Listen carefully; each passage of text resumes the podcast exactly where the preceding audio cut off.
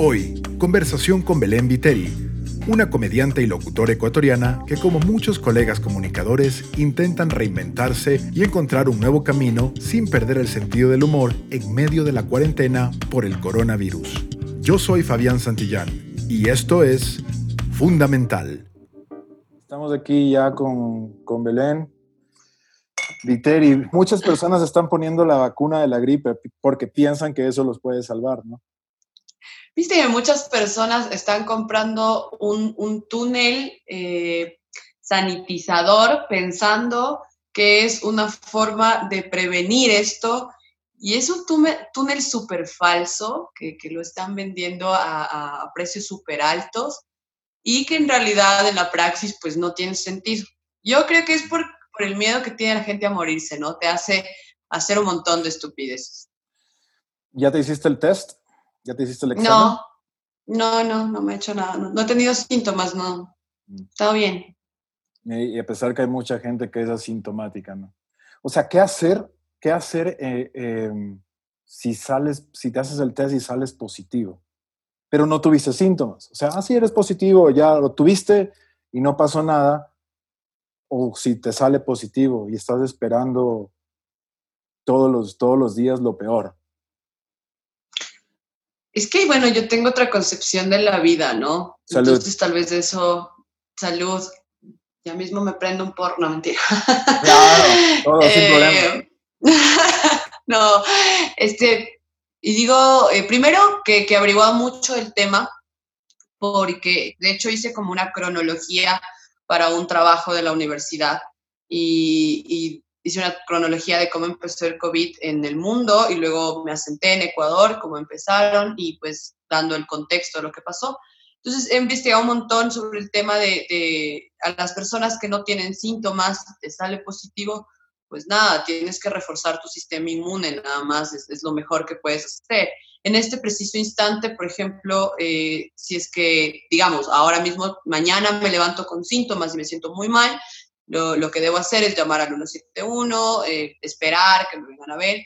Pero si tú te das cuenta en Ecuador, y de hecho que es algo que toman eh, mucho la ministra de Gobierno como forma de decir que está bajando la curva, es que la gente que tiene síntomas ya no está llamando.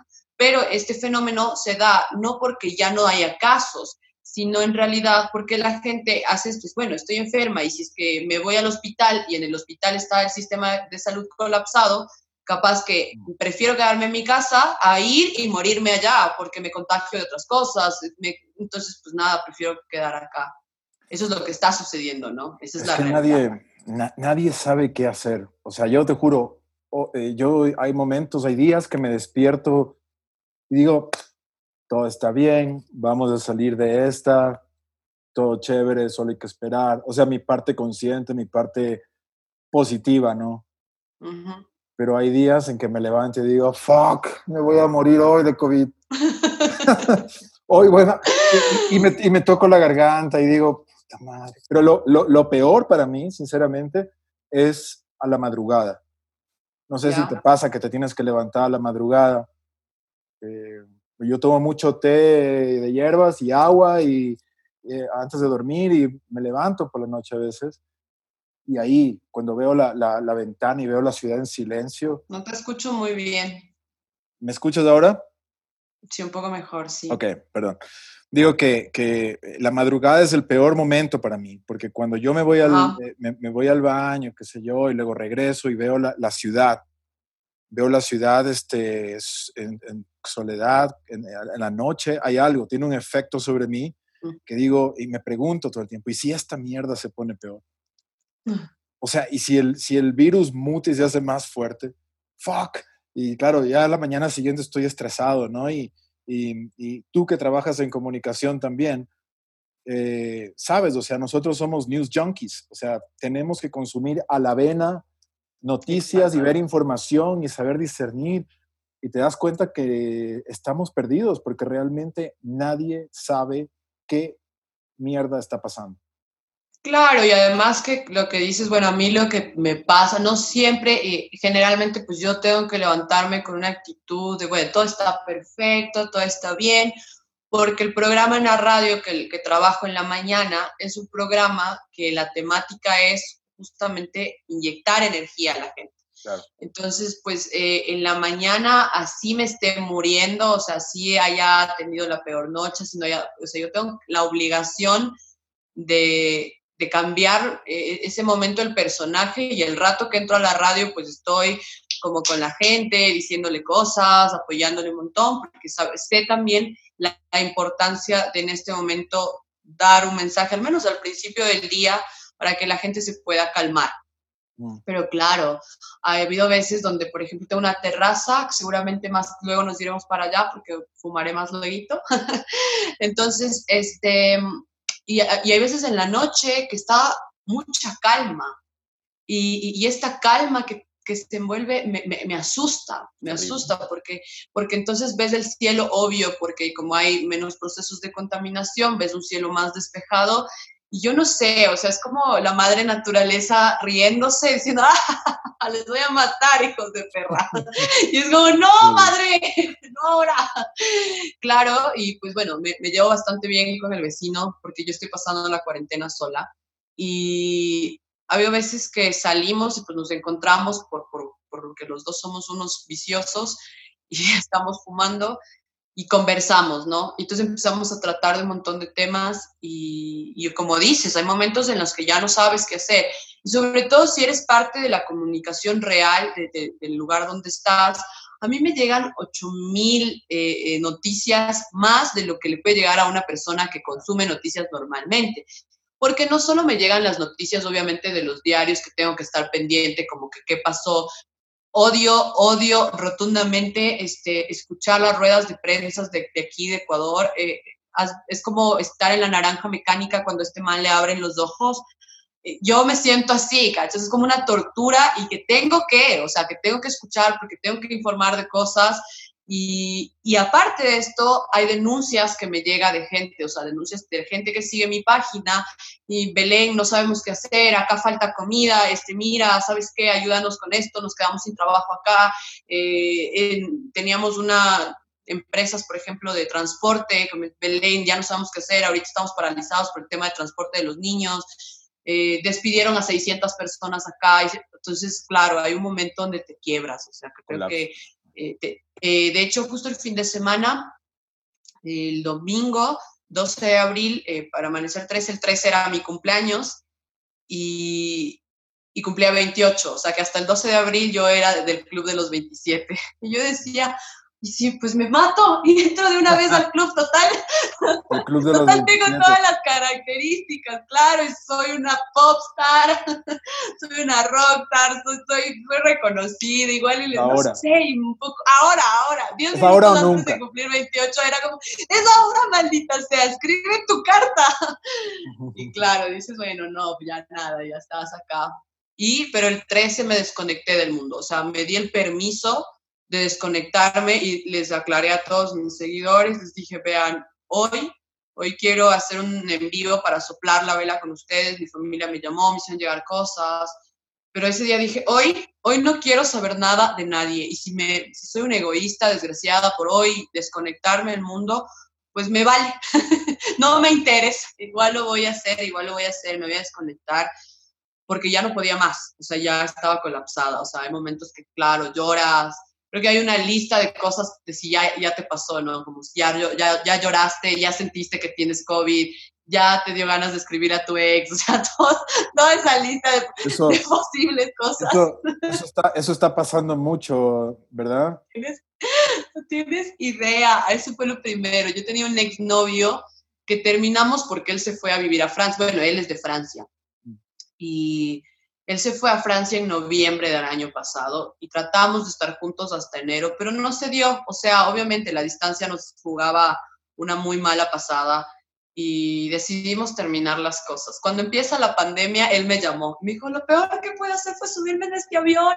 Voy a regresar y nos vamos a casar. Y yo como, ¿qué sucede? Y entonces de hecho, tuve un show en Instagram y les decía, locos, em, si tu ex te escribe en este momento de pandemia, no le hagas caso, no es real, o sea, está asustado, necesita apoyo. no te creas, te cuento. ¿Sabes qué también creo? Y es que mm, me parece, Bueno, no me parece, creo que es real. Tal vez nosotros o, hay las personas que están trabajando en esto no, pero de pronto, de pronto la vida nos está dando el tiempo que no teníamos antes. De pronto ya no tienes el, alarma para despertarte en la mañana. Eh, de pronto ya tienes demasiado tiempo en tus manos y cuando tienes demasiado tiempo en tus manos, claro, tu cabeza empieza a procesar cosas que no son reales, ¿no? ¿Qué hacer con tanto tiempo? Y no solo que no son reales, o sea, de hecho es como, a ver, yo creo que las sociedades están inmersas en un tema de sistema, o sea, son sistemáticas, ¿no? Y eh, el tema de la no producción le genera a los individuos este sentimiento de no estoy haciendo nada con mi vida. Por eso es que también el sentimiento de chuta, ¿y ahora qué hago? Voy a limpiar la casa, ya limpio, relimpio, eh, arreglo, no arreglo, pero, o sea, eh, para el ser humano en este, en el contexto en el que vivimos, en el desarrollo económico en el que estamos, permitirse un momento de no hacer nada, sobre todo para las, para las sociedades latinas, ¿no? es, es, un momento de, chuta y ahora no estoy produciendo, no soy, o sea, no existo. Antes era como pienso y luego existo, acá es como produzco y luego existo. Si no, no existo para la gente, si no estoy haciendo algo.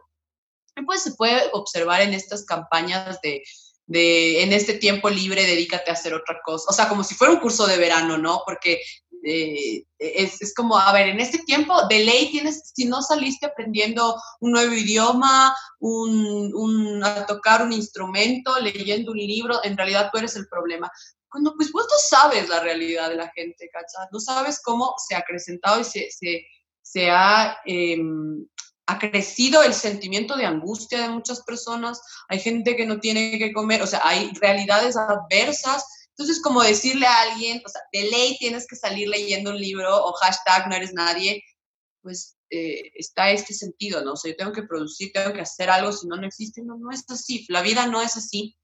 Luego, con el tema del tiempo libre, eh, como te decía, como somos personas acostumbradas a un sistema, no somos capaces de manejar nuestros propios tiempos y no somos capaces de manejar nuestras propias vidas.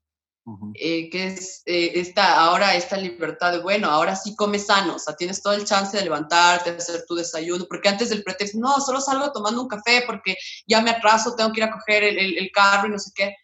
Ah, bueno, entonces ahora date el tiempo de levantarte y tal vez ya prepararte algo más y, pero te contrapones a ti mismo, ¿no? Que no, no, no es fácil. Además que nosotros decimos, psicológicamente hablando, las crisis eh, sociales y los shocks solo vienen a destapar cosas que ya estaban pasando antes. O sea, no, no, es que el que en este instante se siente ansioso es ahora. O sea, ya hay algún problema ahí que no está resuelto y con ponerse la muerte de frente, eh, te quedas como en shock, ¿me entiendes? ¿Por qué? Porque eh, somos sociedades, sobre todo nosotras, las occidentales, que no vemos a la muerte como algo real. O sea, nunca la vemos como una posibilidad. No nos gusta hablar de la muerte. O sea, es un tema que no se gusta, no, no le gusta topar a la gente porque pensamos que algún rato va a pasar. O sea, ya llegará cuando tenga que llegar. Entonces, como no lo vemos, y aparte es súper chistoso porque la muerte, que es una de las cosas que son naturales, una de las únicas cosas naturales en las que nos venimos desenvolviendo, o sea, eh, porque no es natural, o sea, ser un man que está manejando un carro y siempre no hacer nada y solo estar, no sé, produciendo, produciendo, eso no es natural, es una construcción social, pero es natural, biológico, morirse, somos humanos, en algún momento va a pasar, pero preferimos esconderlo, ¿cacho? Es como muchas cosas, siempre preferimos meterlas debajo del tapete. Y esto, o sea, y esto que te produce eh, la pandemia es ponerte ahí el, el, miedo real y latente de que hoy te puedes morir, o sea, de que te puedes, puede acabar la comida. De que entonces, eso nos angustia mucho, porque no sabemos manejar a la muerte, o sea, no sabemos manejar ese tema. Yo creo que una persona, es muy cierto esto, porque mira, una persona que ya de por sí es mala onda, se va acentuar lo mala onda que es. Una persona que es buena onda, pues va a ser más buena onda. Eh, el, tema es si es que ese tiempo libre que tú tienes lo vas a utilizar realmente para un viaje de introspección o no. O si te da o no te da, ¿no? o si quieres o no quieres hacerlo. ¿Quieres o no quieres?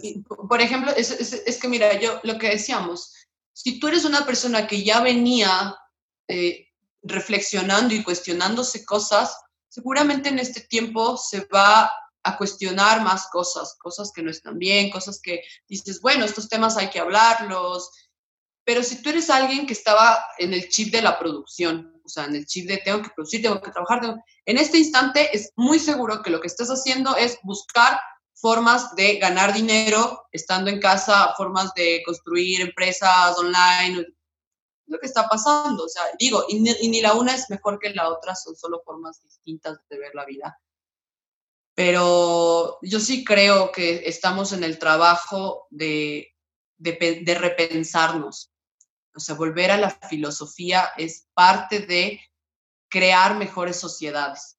O si no tienes la capacidad de cuestionarte, de decir, porque si tú, si tú lees mucho, es esta desesperación de volvamos a la normalidad, ya quiero volver al mundo de antes. Y, y por ejemplo, hablábamos el otro día, mira, decíamos, ¿quiénes quieren volver al mundo de antes?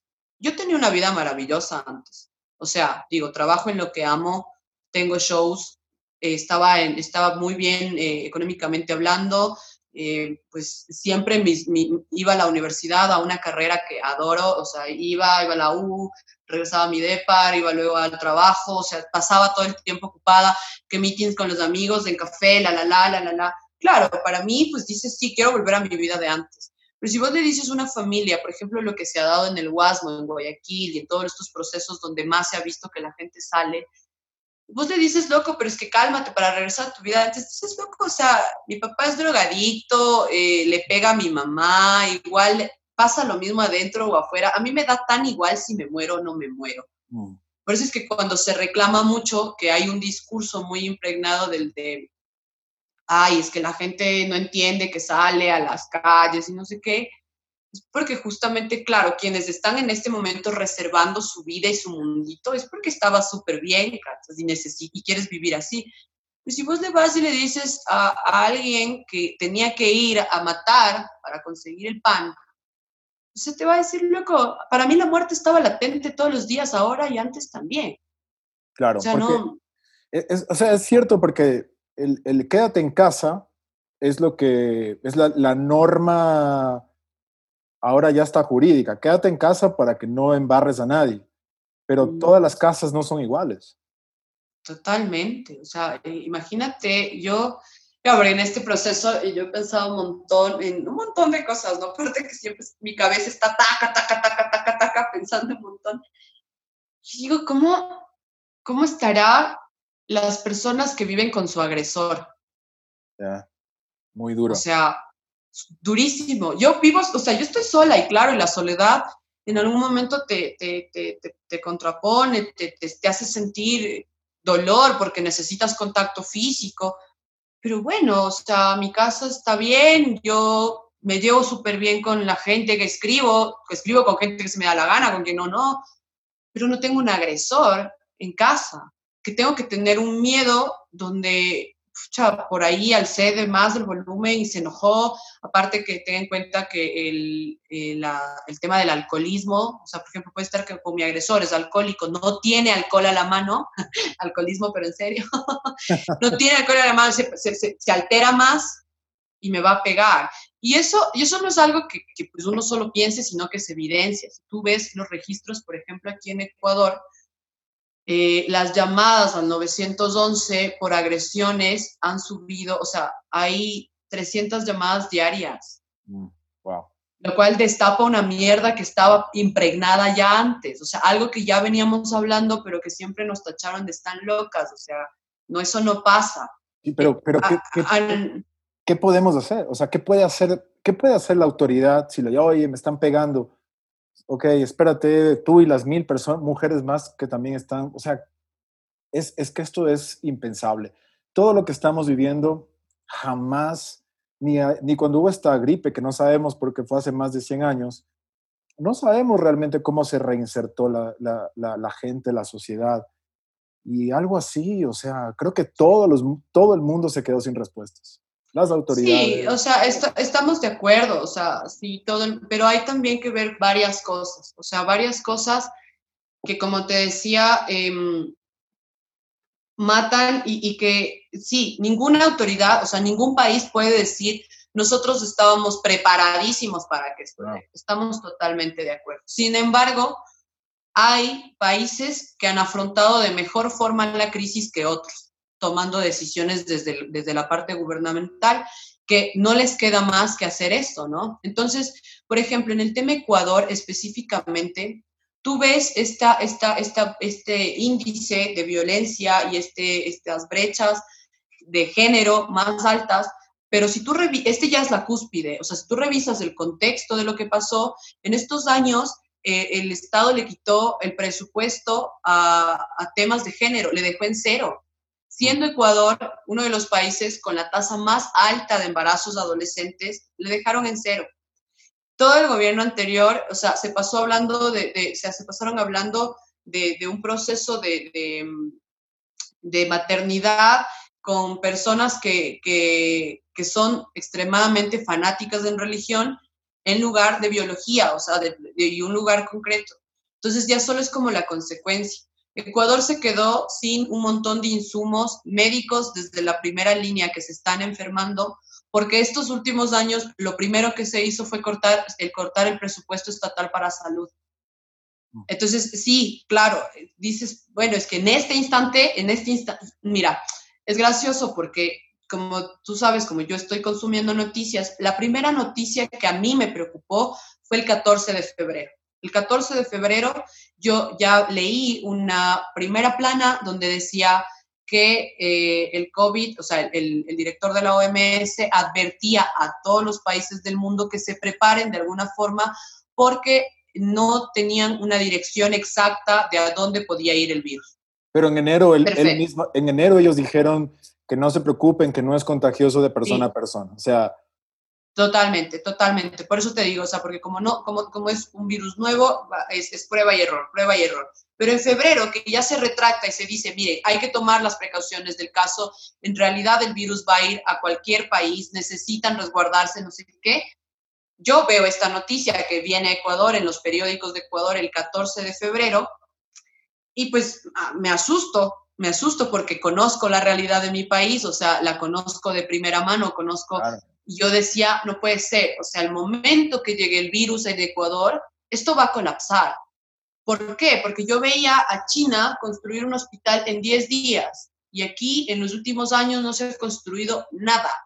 Entonces yo decía, no, o sea, no, llega acá, aparte con, con, este proceso, porque en enero se desvincularon un montón de médicos, eh, y estaban, de hecho, en enero y febrero estaban desvinculando médicos y saqué una noticia, ¿no? Con sátira y les decía, bueno, Abdón Calderón, que es como un, un, prócer de la independencia, que, que, es como un héroe de aquí, que siempre nosotros lo vimos en la historia, que nos contaban una historia súper eh, fantasiosa, ¿no? Que él fue a la guerra y que le dieron la, bandera con, la, con la bandera con la boca y al final se murió de diarrea, ¿no? Entonces yo tomaba el ejemplo de él y decía, Abdón Calderón, que fue un héroe, se murió con diarrea. El momento que llegue un virus de esta, de, este, de esta magnitud de Ecuador, nos morimos todos. O sea, en serio, necesitamos respuestas y todo. Y pues veía la reacción de la gente y del gobierno y dijimos, yo dije, no puede ser posible. O sea, en serio, esto van a necesitar, van a necesitar un shock para que medio despierten. Claro, pusieron una mesa en el aeropuerto con un flaco ahí, que obviamente no entendemos qué pudo salir mal, o sea, qué podía, o sea, imagínate vos. Y pues obvio, eh, el, el, primer caso que se da, perdón, el 29 de, el 29 de febrero, sospechamos que no fue el primer caso, porque nosotros tuvimos un paciente anterior que vino de China, un turista, que estuvo enfermo y tuvo todos los, tuvo todo, todos los, los, síntomas del COVID, pero que la prensa y el gobierno dijeron que no es así, que el, el, el paciente tuvo este, hepatitis B. Se demoraron 15 días en dar una respuesta de hepatitis B. O sea, es, impresionante, ahí ves ya la, negligencia. Por eso te decía, claro, ninguna autoridad sabe bien qué hacer. De hecho, por ejemplo, eh, en México sé que este, AMLO salió a decirles que igual, que no pasa nada, que se sigan abrazando, que no sé qué, no sé cuánto. Eh, Fernández por ahí salió a decir que tomen agua caliente, que eso pasaba el virus. Todos tuvieron su fallo, pero en un momento dijeron, no, Bolsonaro peor, o sea, Bolsonaro con ya, o sea, ya con un, impacto de gente un montón golpeada y él seguía con, no, pero síganos si pasa nada, no pasa nada, no pasa nada. Pero en un momento, en un momento, Fernández, todos estos alzan el freno de mano y dicen, no, esperen, ok, esto ya es real, o sea, ya no podemos seguir mintiéndonos. ¿Y qué es lo que vamos a hacer? Es implementar políticas públicas, porque para eso está el gobierno, o sea, para tomar decisiones que vos y yo no podemos tomar, que cotidianamente, que todos estamos en esta incertidumbre de, pero ¿y ahora qué hago? ¿Qué Nada, no puedes hacer nada. O sea, bienvenido a la democracia. Los que, los, que, los que están ahí arriba, los que vos votaste, para bien o para mal, serán quienes tienen que tomar las decisiones. Entonces, claro, en, en Argentina, ¿qué pasa? La primera decisión es, señores del FMI, no les vamos a pagar un centavo. O sea, disculpen, pero en este momento necesitamos inyectar todo lo que se pueda de capital para salvar a la gente. Ah, el FMI, el Banco Mundial, sale a decir que los, o sea, imagínate, como a veces el FMI el Banco Mundial, puede ser los cucos y el diablo de todas estas historias, para Latinoamérica al menos, salen a decir que en un comunicado oficial, juntos, pidiendo que los acreedores no paguen sus deudas, que se detengan, y es más, que eh, los países que tengan deudas bilaterales, o sea, que no sean solo del FMI, del banco, de, la Organización del Banco Mundial, no paguen esto. ¿Y qué hace Ecuador? Va y les paga 340 millones, ¿entiendes? Entonces, tú te quedas como, ¿por qué nos quieren matar? ¿Por qué? Porque si, a, mí, a mí en lo personal, si no me mata el COVID, me van a matar estos manes de un infarto de las vidas, porque, porque lógico, eh, yo creo, y, me pasa mucho, y le pasa mucho a la gente, de, pero ¿qué más hacemos? O sea, yo como ciudadano de a pie, ciudadano de, no sé, de, de, lo que sea, que no estoy dentro del gobierno, ¿qué hago? Pues informarse. Ahora, o sea, creo que en este instante es como, y presionar, o sea, presionar, presionar, estar mediáticamente presionando, porque quienes toman las decisiones para bien o para mal son los de arriba. Y si vos no les presionas mediáticamente hablando, pues te, si es por ellos esclavizarte, si podrían volver a la legalidad esclavizarte, lo harían. Sabes, hay recién Estados Unidos anunció, porque ellos no se comen el cuento de, de que salió del mercado y ya. O sea, y con esto vienen también las teorías de conspiración, ¿no? Pero ya oficialmente Estados Unidos anuncia que están haciendo una investigación más profunda en Wuhan porque el mercado está muy cerca de un instituto de virología, un laboratorio de virología. Entonces, eh, bueno, Estados Unidos, Trump, eh, yo, bueno, yo tengo mis, mis creo que todo el mundo tiene muchas diferencias con Trump, pero eso es una de las cosas que sí le aplaudo porque él, desde el principio, estuvo exigiendo al gobierno chino que asuma la responsabilidad, ¿no? Eh, porque pues de que escondieron información, la escondieron, de que la OMS supo eh, y, no hicieron nada. O sea, ellos estuvieron cubriendo todo el tiempo al gobierno chino y después hasta lo salieron felicitando, ¿no? Sé exactamente el, tiempo o el margen de tiempo que, escondieron la, la información, pero de que se escondió la información, se escondió. O sea, como lo veníamos diciendo, en enero salieron diciendo que no hay problema, que no se asusten, que no se contagia de persona en persona, pero ya había matado un montón de gente en China. Entonces ellos están haciendo, Estados Unidos está haciendo esta investigación profunda. Eh, ojalá que no sea eso, porque ya parte de las teorías de conspiración están diciendo de que eh, la gente que trabajaba en el laboratorio sacó uno de los animales, no sé si es un perro o es un murciélago o algo así, para venderlo en el mercado más baratito y tener un poco más de dinero. Y por ahí puede ser la infección. Pero eso es una teoría de conspiración, eso no está probado. Creo que va a ser muy difícil probarlo también. ¿no? Va a ser muy difícil. Y yo sé que hay que llegar a la raíz de todo esto, pero a este, creo que en este momento la, la única responsabilidad es brother, sobrevivir. Sobrevivir porque no sabes exactamente qué es lo que va a pasar. Claro, o sea, mira, hay varias teorías de conspiración, ¿no? Como que en realidad no fueron los chinos, sino más bien fue Estados Unidos que pudo hacer el tema del contagio, porque eh, la idea era desplomar la economía china, que en este instante era la más fuerte a nivel mundial. O sea, no hay país que no esté endeudado con China, os digo, no, no sé si puedo decir todos, pero al menos sabemos que gran parte de los países del mundo estaban endeudados con China y evidentemente esto era un desplome económico. Hay otra, claro, no, que Estados Unidos hay que para romper la hegemonía de Estados Unidos, para romper la hegemonía de... Cualquiera que ésta sea, responde a algo súper simple, que vivimos en un sistema súper egoísta, súper egoísta. No importa, gacho, no importa si fue Estados Unidos, si fue China, si fue Rusia, si es que, o sea, para, para nuestros estados, para nuestros gobiernos, somos solo fichas, o sea, si se mueren 100, si se mueren 1000, si se mueren 10.000, si se mueren 20.000, pues era parte del proceso y no es de ahora, o sea, en realidad yo creería que es desde, desde el inicio de la humanidad que tenemos esto, o sea, si tú ves la historia, como sociedades ya se han destruido. Por eso yo siempre cuando em, he tenido la oportunidad de hablar de temas medioambientales, yo les decía, lo gracioso de los seres humanos es que en serio se creen que están destruyendo a la Tierra. O sea, en serio, nuestro egocentrismo piensa que nosotros humanos diminutos somos capaces contra todo el planeta.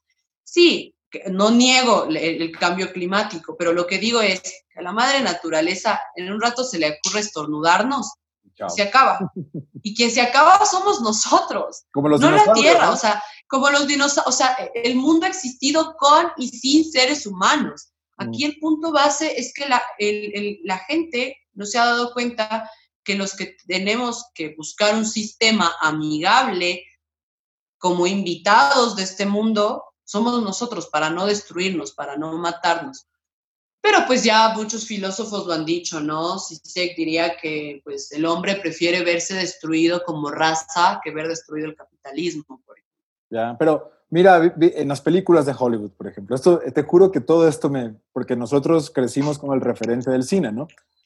O sea, de pronto está toda la humanidad eh, junta y luchando juntos contra el extraterrestre alienígena o la pandemia que es maligna, ¿no? Y nosotros los humanos siempre somos los buenos. Nosotros siempre ganamos. Nosotros siempre ganamos. Eso, te juro que esa parte estoy de acuerdo contigo. La naturaleza se está, creo que nos está, nos está perdonando todavía, ¿no? Lo que sí me parece una locura son estas, estas apps que van a salir para ver si eres positivo y, va a estar toda la, información ahí, va a estar todo el mundo va a salir con su teléfono así, ¿no?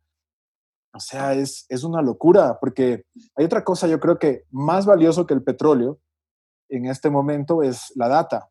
Toda la data que nosotros damos, toda la data que le damos al, al, Big Brother, si lo quieres llamar así, o, al, o a la nube, al Internet, ellos la pueden utilizar, ellos no sé quiénes son ellos, pero ellos la pueden utilizar para, para, para saber exactamente qué darte y qué decirte, qué, o sea, decirte qué exactamente consumir y qué no consumir.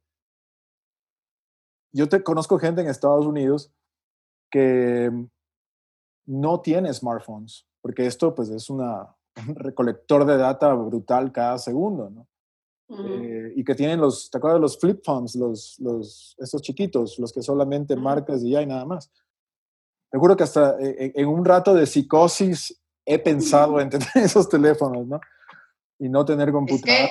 Es que es, muy, muy que somos ya, ya somos esclavos de un montón de cosas. O sea, por eso te decía yo, em, Claro, eh, ¿cómo, ¿cómo se van generando las respuestas a través de lo que, de lo que vos consumes? Que aparte somos seres de consumo. En este instante este, te, te enfrentas a una sociedad que está tres veces más ansiosa metida en sus casas. Pero si vos le preguntas como, bueno, a ver, ya hablando en serio, ¿para qué quieres salir? Es como, no importa, quiero salir porque aunque sea quiero irme a tomar un café afuera, quiero, o sea, es esta desesperación de consumir también afuera. Y, y pues no sé, a mí me parece como que estamos viviendo el peor capítulo de Black Mirror. O sea, e, este es un capítulo donde dices, ya quiero que se acabe, en serio, ya quiero que se acabe, porque como que va sumando muchos elementos de, de, esta serie que ya futurista, que uno pensaba y decía, qué horrible sería llegar a ese punto. Pero ya vivimos en una sociedad boyerista, ¿no? O sea, una sociedad que no existe si no te muestras. Y, y, esta necesidad del otro ya no solo de consumir em, eh, productos, sino consumir personas. Si tú te preguntas, como por ejemplo la red social en este instante que está reventando, la que es TikTok, ¿qué es lo que consumes? O sea, ¿en serio consumes personas haciendo videos que no cachas? Eh, ¿Quiénes son los influencers de esta época? ¿Qué es lo que hacen? O sea, para que vos llegues a ser un influencer, necesitas estar metido ahí todo el tiempo y estar dando todo, todo lo que haces, desde lo que comes hasta cómo te vas a dormir, que si te levantaste bien, que si te levantaste mal, ni siquiera es un trabajo y un aporte de algo que tú estás creando, porque pues bueno, yo necesito mostrarme en redes porque es parte de, lo, de mi trabajo hacer sátira y hacer comedia y pues esto también es un medio, lógico. Pero pues eso es una cosa que yo te estoy diciendo con que, que si hoy me levanté, me puse o no me puse calzón. Y que más vende es la vida personal de la gente. Entonces, sí, claro, te encuentras en un momento en el que dices, bueno, eh, no sé qué hacer. Y todo esto, quienes recogen, obviamente, eh, son las empresas, porque hay, mira, un video que me gusta mucho. Hay un comediante de Argentina que yo admiro muchísimo, es Guillermo Alquino, Guillermo Alquino, y, y dentro de esto él hacía un video sobre los millennials y empezaba a hablar como de estas brechas generacionales, ¿no? De los boomers, los millennials, los centennials, no sé qué. ¿Y él, y él qué era? Decía, ¿Era uno generación X o generación...? No, él es millennial. Ah, es millennial, ok. Es millennial, sí, se mataba de risa porque, claro, para, para el mundo, para colmo, los millennials somos la peor mierda del mundo, ¿no? O sea, si tú ves como los registros de qué somos los millennials, o sea, somos egocéntricos, narcisistas, consumistas, bueno, todo lo, todo lo malo que puede estar en el mundo, pa, los millennials. Pero él empieza a hacer un recorrido de análisis de por qué existe esta brecha generacional y quiénes la crean. O sea, porque es como, bueno, ¿y a quién se inventó que nosotros somos millennials, que vos eres los boomers, que estos son...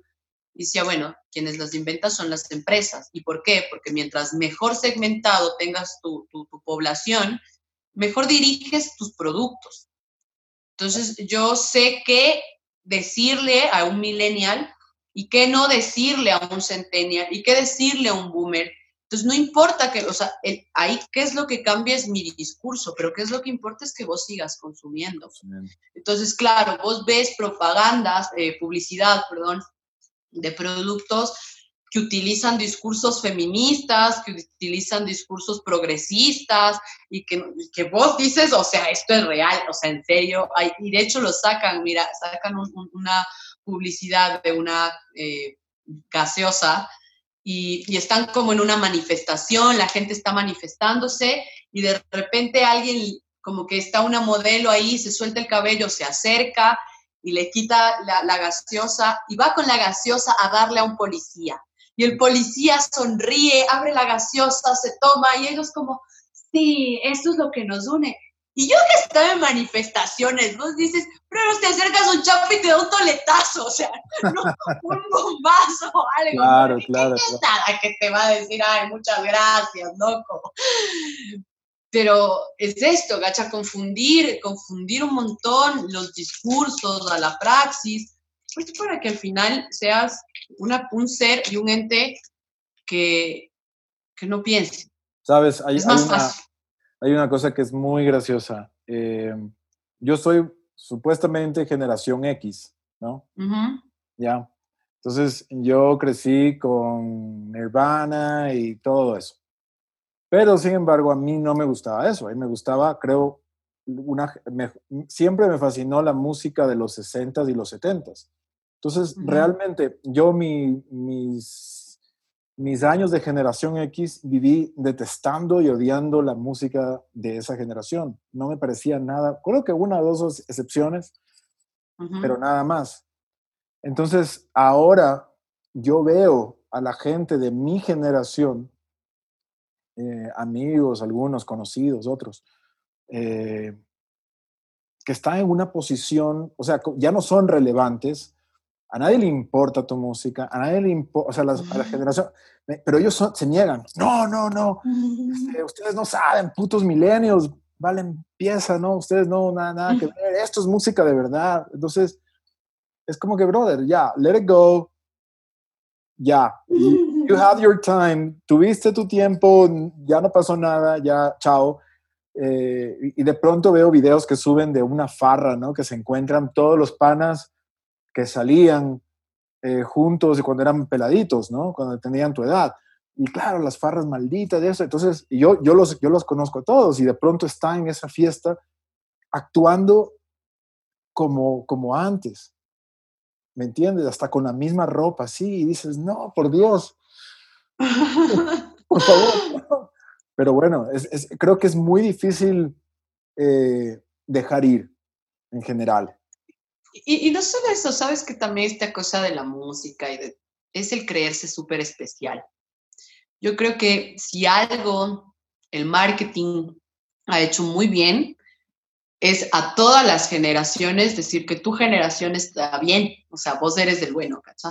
Entonces vos escuchas a los boomers, es como, uy, no, pero es que eso en mis tiempos era una porquería, ¿y qué es esto? Estos guambras de hoy en día son unos zánganos, unos Reggaetón, reggaetón. Reggaetón, qué asco, o sea, y claro, y ves a rockeros que te dicen, ¿en serio te gusta el reggaetón? O a reggaetoneros que dicen, no, el rock es...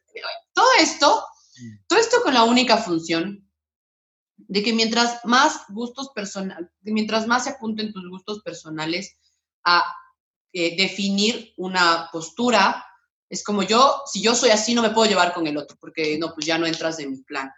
Y es, ese es un problema, ese es un problema porque nadie es especial. O sea, ni, ni porque escuches rock eres más inteligente que porque escuches cumbia o porque escuches banda, eres un man que es más de la prole que el que escucha jazz, o, o, sea, porque todo es un desarrollo cultural.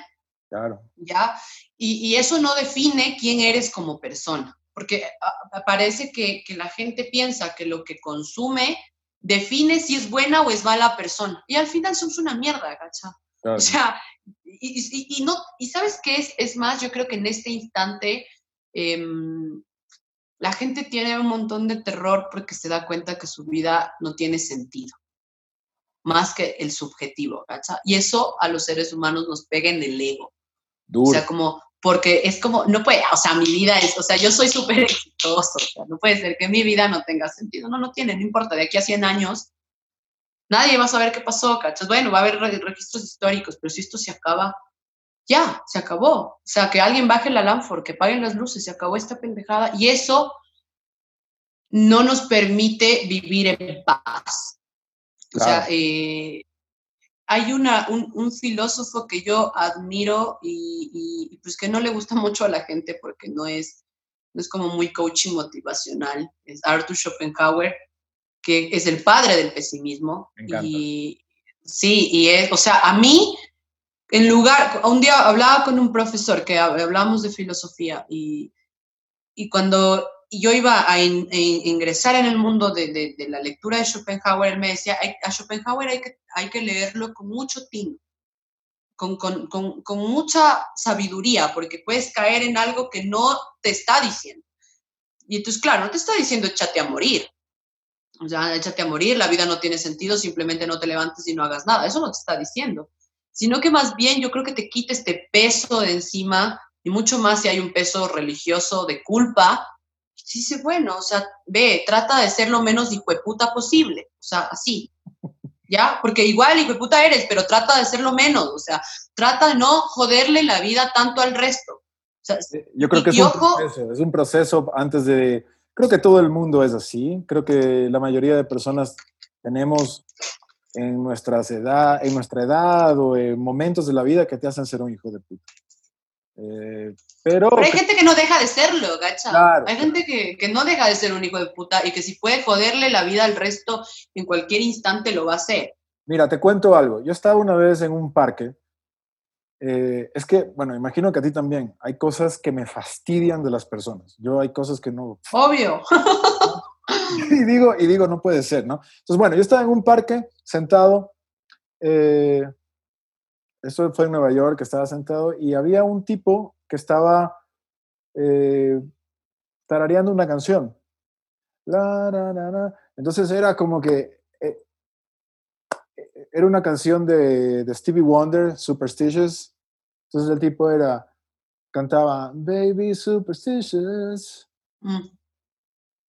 Baby Superstitious. Y no le daba la segunda parte. Dios mío. Te juro, me estaba torciendo por dentro, ¿no? Entonces le digo, señor, no, disculpe, pero no podría terminar la Baby Superstitious y el resto de la canción, o sea, está con lo mismo y lo mismo. Entonces, viendo con una cara como, what the fuck is your problem? Entonces, ah, y me fui a sentar más allá, ¿no? Pero, o sea, claro, ahora me pongo a pensar qué, qué, qué psicópata yo, ¿no? O sea, ¿cómo, cómo le digo? Si, no, lo conozco, pero me molesta, o sea, o me molesta si alguien está comiendo... Eh, ¿Y yo? No, ¿Qué? No, no, tú. Yo. No, tú sí puedes comer, pero por ejemplo... igual me vale. igual, igual lo voy a hacer. Alguien que está cerca mío y está, por ejemplo, comiendo una de estas papas crujientes. Los sonidos crujientes me vuelven loco. De hecho, eso es una condición, ¿no? Pero, sí, sí, sí. Pero bueno, todos los sonidos crujientes, o cuando la gente va al cine y está comiendo las, las palomitas, el canguil, ay, ese sonido, o sea, brother, oh, me vuelve loco. Imagínate lo que va a hacer es si tú estás en una situación cuando ya se, eh, todo esté normal y alguien estornuda o alguien tose. bueno, claro. No, venga cerca de mí. Sí, entonces hay que ser tolerantes. Yo no sé si a este punto uno puede aprender a ser tolerante. ¿Tú, tú eres tolerante? O sea, ah, sí, en un montón de, en un montón de cosas. Este, trato, he cultivado, o sea, porque no es algo que uno ya lo tiene, ¿no? De hecho, yo creo que, por ejemplo, cuando era adolescente, era una man que si yo, o sea, si yo en este punto puedo regresar a mi adolescencia, me cachetearía, así como, ya, estúpida, ¿por qué? ¿Por qué? o sea, porque en serio eh, vivía procesos como muy, no sé, muy fuertes, dice muchas cosas que pues obviamente mi mamá sufrió mucho, ¿no? O sea, como porque era una niña que estaba muy mal de la cabeza, muy mal de la cabeza. Siempre fui una man que era buena estudiante y era muy pilas. Entonces, dentro de la misma inteligencia podía hacer otras cosas para que mis papás no cachen otras y podían, no, bueno, todo un horror ahí. Pero después con los golpes de la vida, porque eh, eh, sí siento que el dolor también te hace aprender, o sea, también te, te dice, chucha, no, no estoy haciendo bien, esto no es, no es el camino que quiero tomar. Mm, con las personas que te guían y todo, pues he aprendido a, tolerar más cosas, a ser más paciente en unas y en otras, evidente, en, en, otras no. O sea, en otras que sí ya tengo como una postura muy clara y si alguien viene a joderme por eso, o sea, me siento y, trato de ser lo más empática y explicarle las cosas como así con manzanas, decir, mira, no, no, esto no existe, loco, o sea, a ver, escucha, escucha esto, o sea, no puedes ganarle a, a, la multinacional, ¿por qué? Porque hay acuerdos bilaterales acá, porque la aduana no te permite esto, o sea, con conocimiento te puedo decir cosas para enseñarte algo. Pero si mismo no entiendes, o sea, es como, ya, ¿sabes qué? No voy a discutir contigo, todo bien. O cuando quieren imponerme cosas. Así el otro día me mandaron a rezar la Biblia.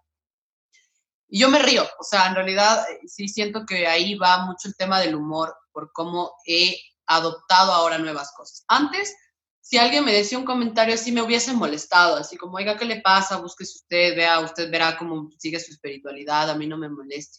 Claro. Ahora me río así como ya, pues si Diosito no me, si el Diosito no me deja entrar al, cielo, pues ya no me deja entrar al cielo, ya nada, sí, sí, discúlpeme señora por ser tan mala persona. Y les hueveo y hueveo un montón. Me río ya más del mundo. Creo que en serio, si me preguntas en este momento qué te sostiene a esta cuarentena, es ser comediante. Seguramente... Te iba a preguntar, ¿estás escribiendo, estás escribiendo material? Mucho, mucho. O sea, más que escribir, yo soy una persona que es una majadera y que a veces no escribe, pero tengo premisas, escribo y sé de qué quiero hablar. He hecho un par de cosas en, un mes y aparte que siempre, como manejo el tema de sátira política, lo trabajo todos los días. O sea, es un ejercicio que lo hago todos los días en mi página y todo para, para pues obviamente el gobierno no me quiere mucho. Te quiero, te quiero preguntar algo, Belén, porque, o sea, creo que mucha gente que le gusta la comedia eh, ha escuchado que la, bueno, todos lo sabemos, hacer comedia no es fácil, hacer reír a la gente no es fácil. Em, y, y, ustedes no es que escriben buenos, buenos jokes o, buenos chistes o las situaciones y las van desarrollando, sino que, o sea, hay todo un proceso, ¿no? En, por ejemplo, para hacer stand-up comedy. Eh, es un proceso de mucha estrategia, ver cómo va reaccionando la gente. Eh, y todo, aunque parezca muy natural, está fríamente calculado y pensado, ¿no? Explícanos un poco cómo es escribir comedia. Bueno, hacer comedia. Em, yo creo que primero hay que saber leer. O sea, para, antes de saber escribir, tienes que saber leer. Y tú lees a la gente. O sea, si hay algo que yo he entendido es esto. Leer a las personas nos, e, es, conocer como las formas que reaccionan, su, su, cultura, la condición, qué es lo que les molestaría, qué es lo que no les gusta hablar, qué es lo que les detiene, mm, cuál es la perspectiva, aparte que hay que tomar en cuenta, yo soy una mujer comediante en un país ultra machista, que, pues, eh, eh, aparte que socialmente el comediante no está visto como un tipo inteligente que logra hacer reír y que sabe de estos procesos, ¿no? Sino es como para sociedades como las nuestras, como Ecuador, que apenas estamos creciendo en la escena y que ya nos habíamos eh, posicionado bastante bien, Aún así, escuchabas comentarios de, ay, pero son manes que se suben a decir cualquier estupidez y se ríen. Y claro, cuando hacíamos unos procesos de micrófono abierto, les decíamos a la gente, venga, o sea, venga, súbase y usted se ríe, o sea, hágale reír a la gente para que vea que en serio es súper fácil, ¿no? Si la gente se ríe de cualquier huevada. Y se daban cuenta que no. Entonces, el proceso de, de la comedia para mí empieza con la lectura de los otros, la lectura personal, y entender que, la comedia no es estética, que es algo donde te vas a romper, o sea, donde te vas a romper porque tú no vas, o sea, tú no llegas a la comedia y le dices a la gente como, ay, yo soy el tipo más exitoso, tengo cuatro carreras, o sea, o sea, no eres un coaching motivacional que le vas a decir, dale, levántate temprano y alégrate, nada, jaja, sí, la vida es hermosa. No eres Paulo Coelho, ¿gacha? O sea, lo odiamos, creo. eh, entonces, tienes que romperte y eso no es fácil, porque vas a tener que decirle a las personas cosas que a ti te dolieron.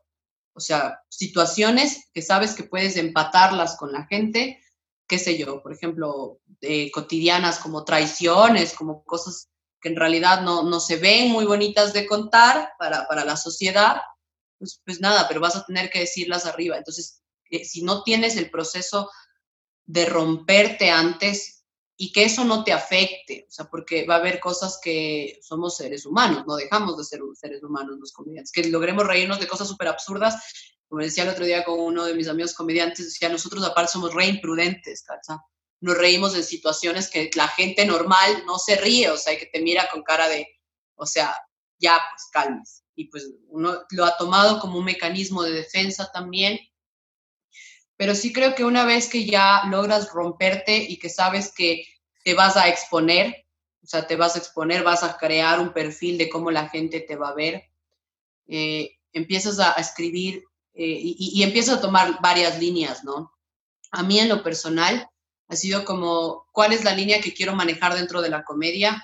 y qué es lo que le quiero mostrar a la gente. Entonces, ¿qué es lo que quieres hacer con tu comedia? Para mí es súper importante que la gente no solo se ría, sino que diga, loca, después de escucharte, de cagarme de risa de cosas que me dolieron, pensé en el tema, o sea, pensé en lo difícil del machismo, pensé en lo hecho verga que es los gobiernos que, te, que, te roban, que, o sea, pensé en toda esta huevada de, lo que estamos viviendo coyunturalmente en Ecuador, pensé en lo difícil de la maternidad, pensé en lo, o sea, me, me replanteé cosas. Para mí eso es muy importante. Creo que esa también es, es, un proceso lo que uno va llevando, ¿no? Que va consiguiendo ya con la experiencia. Mucha observación, ¿no? Mucha observación, mucha improvisación, porque aparte ningún show, por más que tengas guionizado, ningún show es igual el uno al otro, porque encuentras, em, y es súper raro, ¿sabes? Porque dices, bueno, has probado ya chistes, entonces vos sabes como que de ley este chiste pega y se ríen, y resulta que estás en un show y dijiste ese chiste y la gente no se rió, dices, te toca improvisar, o sea, tienes que ser un man que maneje la palabra, que tengas que sacártela, porque ese rato tienes que aprender a sacártela. igual depende un montón del estilo, ¿no? Me parece una locura tener una cara frente al público y realmente tener otra dentro de ti. Dentro de tu cabeza. yo, mira, exacto, es, yo cuando estoy hablando, cuando estoy hablando en, el show, estoy la, ja, sí, ja, ja, ja, ja, y mi cabeza está atrás, loca, ya, de aquí te vas para allá no, espérate, regresa, no, ya te fuiste mal, ya, tranquila, vamos por ahí. Con esto voy a acabar. lo, es, o sea, mi cabeza es una cosa que está así, por eso es que eh, muchos amigos me han escrito este tiempo y mis papás igual eran muy loca, te conocemos como eres, o sea, a mí me da unas crisis existenciales, me pongo a pensar un montón y me pongo a filosofar mucho y necesito respuestas de cosas que a veces no las encuentro, entonces mi cabeza está taca, taca, taca. Yo puedo perder, bueno, yo no lo llamo perdida, pero yo puedo pasar horas pensando, horas sentada, analizando, pensando, hablando, escuchando, o sea, y mi cabeza está así.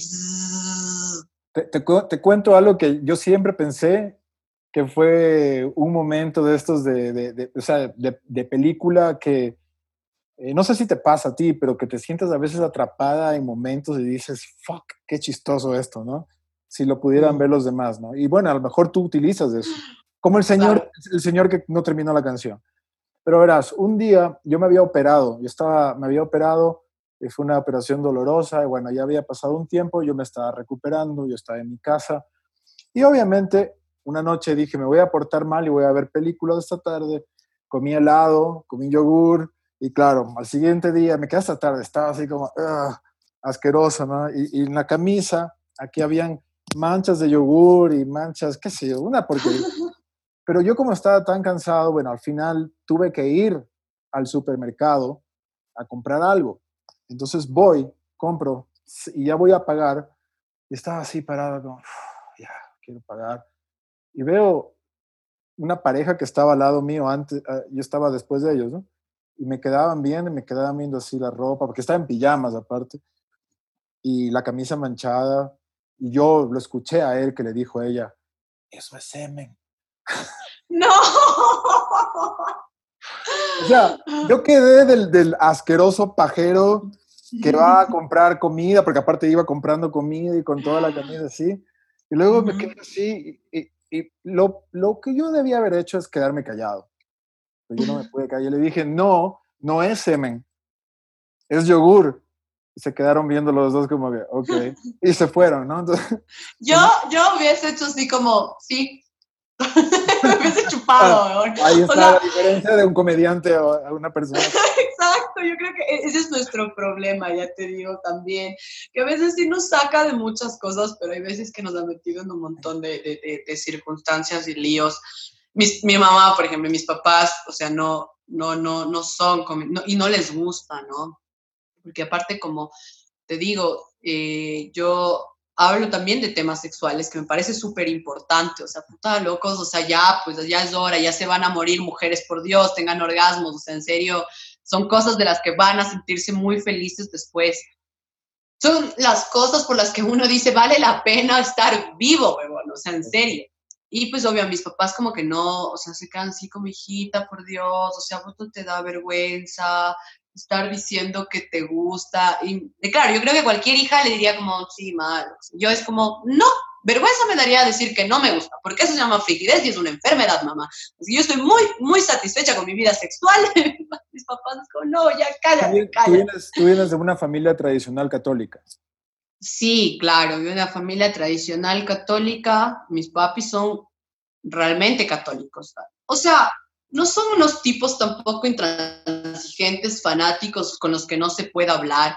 De hecho, me he sentado y les he dicho, bueno, esto es lo que soy y esto es lo que hay. Ustedes tienen la decisión ahora de, de aceptarme o no. O sea, para mí, decir que soy comediante fue para alguien decir que es gay. O sea, así, en estos procesos familiares donde, la, donde te da miedo salir del closet y qué dirá la gente, así fue exactamente para mí decir que soy comediante, porque era como que no lo podían creer, aparte que yo tenía una vida totalmente distinta antes, o sea, yo siempre estuve en la parte empresarial, trabajé desde que era muy peladita, todavía sigo siendo peladita, pero trabajé desde muy, muy, muy peladita y, siempre estuve igual estudiando carrera gerencial, trabajando en esta parte, y que pues de la noche a la mañana les diga, ah, chao, sí, chao, me voy a ser comediante, así voy a ser artista en este país y, pues, voy a ser y voy a, y sabes que eso también ha sido una de las cosas que, que la, la, pandemia me han hecho reflexionar. Justo un día, un, un, día estuve haciendo un ensayo hasta como las 3 de la mañana para la universidad y decía, ¿qué hubiese pasado si hoy hubiese seguido la línea que estaba en la que yo estaba? O sea, en la parte gerencial, administrativa, y hoy seguramente en lugar de estar haciendo un ensayo que es una contextualización de lo que está sucediendo, tendría que estar haciendo, qué sé yo, un ensayo de, cómo se van a caer las ventas, qué sé yo, cualquier cosa administrativa. Y respiré y dije, qué bueno fue haber tomado decisiones. Qué bueno que en este momento que tal vez me muera mañana, qué bueno haber decidido ser quien se me dio la puta gana de ser sin miedo, sin, sin, sin decir, ay, qué pena, no sé qué, qué van a, sin, que, que, me haya importado una mierda el que dirán, porque si hay algo que yo siento que a, las personas les frena mucho, no solo es el miedo, sino el tema del ridículo, porque la gente dice, no, es que voy a hacer el ridículo en el escenario, voy a hacer, a mí no me interesa, de hecho, he entrado diciendo eso, ¿gacha? El comediante es el único que si entra por, por, por, por estas tablas y se cae, y ustedes, obvio, se ríen, él se puede levantar y decir, estaba planificado. Claro. Te das cuenta que los gringos son, no ellos son, son campeones en eso, ellos no tienen vergüenza. tú ves un gringo que, viene acá y te piensa, no sabe español, pero te empieza a hablar un poquito y todo el mundo se ríe y ellos se ríen también. ¿No? Los gringos se ríen mucho de ellos mismos y por eso yo creo que también es una de las razones por las cuales son potencia, ¿no? O sea, no les da miedo no les da miedo. Si tú haces algo, ellos te estudian y lo van a hacer 10 veces mejor que tú. Bueno, yo creería que los asiáticos son mucho mejor, que también la sociedad gringa tiene un montón de, cosas ahí, pero claro, o sea, creo que en, temas de evolución es romper lo socialmente aceptado, que las sociedades latinas todavía nos cuesta mucho porque primero tenemos una idiosincrasia ya muy clavada, o sea, el tema de, quién eres, de cómo eres, de cómo se forman las familias, de qué, vas, qué va a decir la tía, o sea, aquí, o sea, como qué va a decir la tía. Es como, yo les he dicho, pues que diga lo que se dé la gana a la tía, porque la tía no me da de comer. No, pero sí, ¿qué va a decir la vecina, la doña Lupita, la doña María, y ahora que estarán y yo, me vale, entonces, claro, cuando eres así, en esta sociedad latina, vos estás loco, ¿no? O sea, ¿cómo se te ocurre hacer este tipo de cosas? Pues, pero como yo te decía, para mí, en este instante era como, qué bueno haber estado loco un día y, claro, claro, o sea, qué bueno decidir, decidir sobre tu, lo que quieres ser, lo que quieres mostrarte.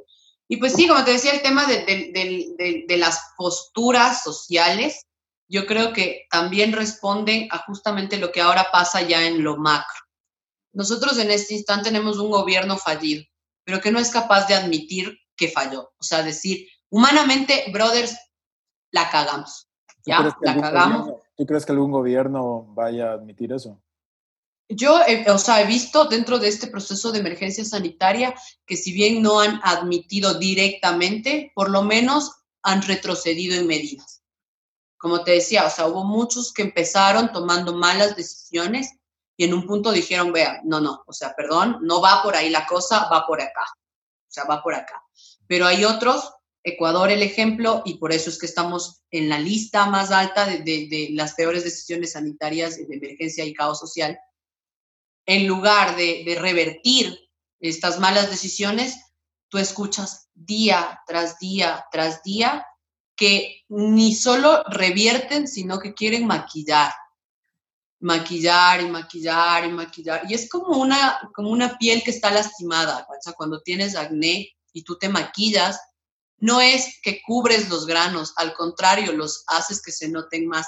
Y si tú te sigues maquillando, en lugar de limpiar tu rostro, lo único que haces es que los granos, ¡boom!, salgan más, te lastime más la piel. Así funciona, o sea, para mí esa es la, la, metáfora más grande con lo que está pasando ahora. Están, están tratando de maquillar y poner encima en que no, las muertes no son del COVID, sino de infección respiratoria, o sea, de lo que sea menos de esto. Y ya es insostenible. O sea, ya en este momento es insostenible. Claro. Pero va, va desde el punto de no aprender a reconocer los errores, porque los humanos en general no nos gusta. Es que a quién le gusta decir, ve, yo sí la cago, o sea, en realidad yo sí soy una huevada, o sea, esto es lo que hay, esto es lo que soy. A veces me pongo las medias chuya chuya, a veces tengo roto el calzón, a veces no me lavo los dientes, o sea... Creo que, creo que la, la gente que va, la gente que va a terapias de drogadicción y alcoholismo en algún punto tienen que decirlo, ¿no? Hola, soy Juan y soy alcohólico y la cagué, no, le pego a mi mujer, qué sé yo. Ah. ¿Sabes qué me da miedo? Me da miedo. Eh, ¿Tú te acuerdas en el 11 de septiembre? Todo el mundo cambió, ¿no? Después de eso. Eh, una de las cosas que se instauraron fue esta, este departamento del Homeland Security de Seguridad Nacional de Estados Unidos, para que no vuelva a ocurrir un 11 de septiembre. Entonces, cuando ellos instauran ese departamento, se va a encargar de la seguridad interna del país. Ponen los aeropuertos de Estados Unidos son una pesadilla para entrar. Eh, ¿Qué te sacas los zapatos? ¿Qué te sacas la chaqueta?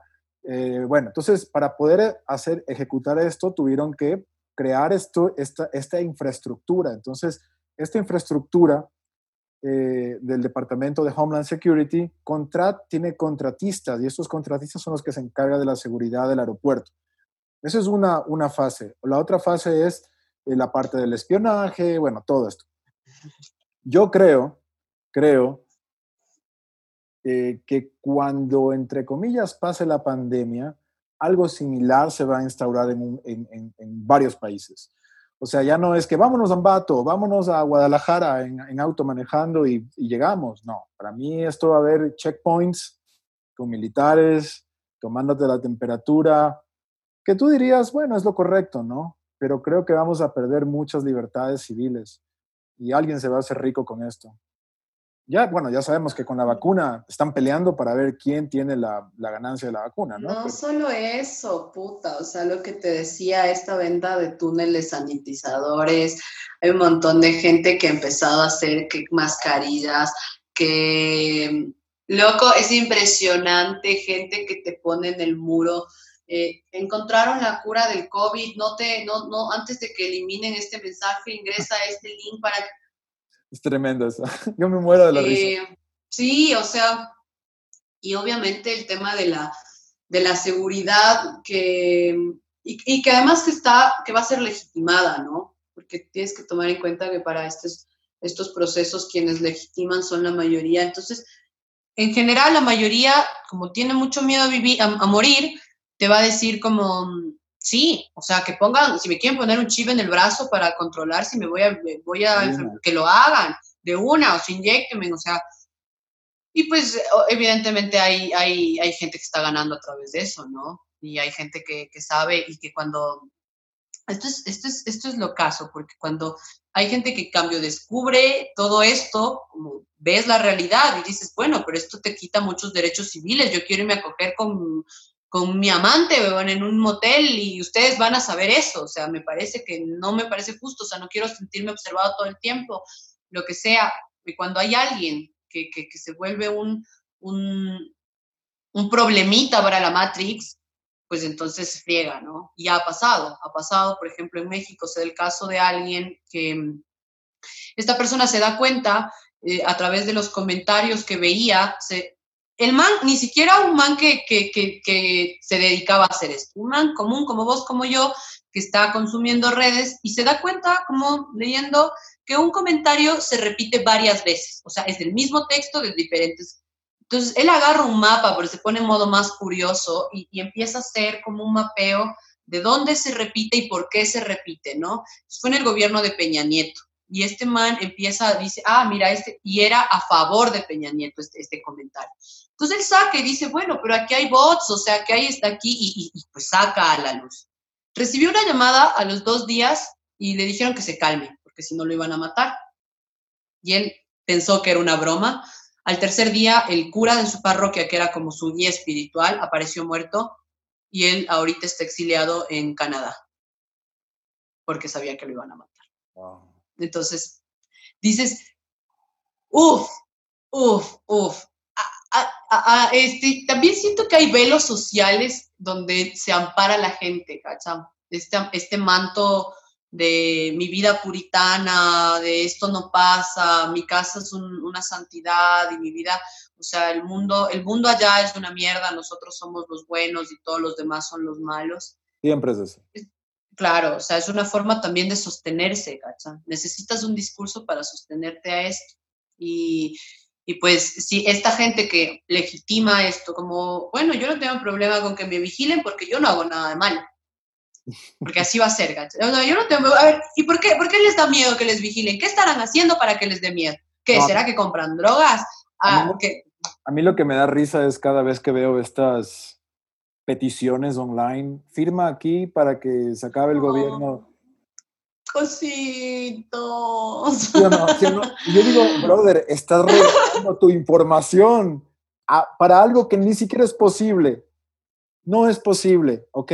Las peticiones online no sirven, no se ha caído ningún gobierno, no se ha ganado ninguna causa social, es simbólico y realmente no es simbólico, es alguien queriendo tu información.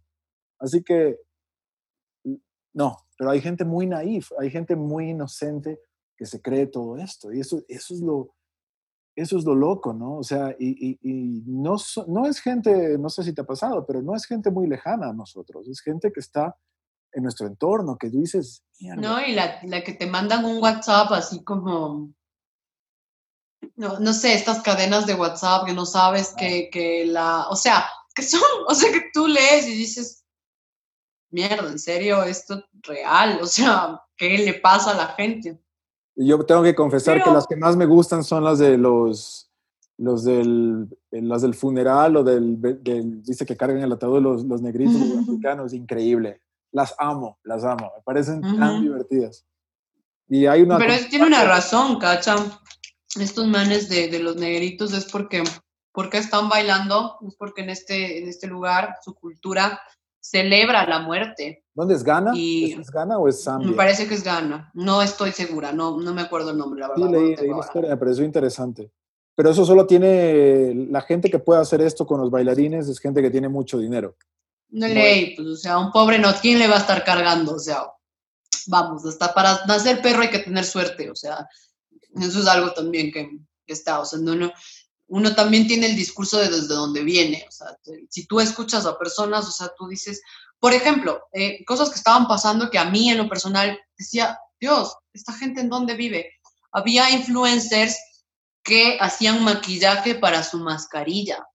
O sea, encima de la mascarilla, la maquillaban a la mascarilla y, decía, mira, para que se... Y yo decía, ¿qué chucha? ¿En qué, ¿En qué planeta viven? O sea, en serio, wow, decía, wow, wow, wow, no, no, solo claro, mi cabeza, mi cabeza no, no lo puede digerir. procesar, digerir, pero para ellos está bien, ¿cacha? O sea, es como, hola guaporitas, ¿cómo están? O sea, hoy vamos a hacer un make-up de la mascarilla.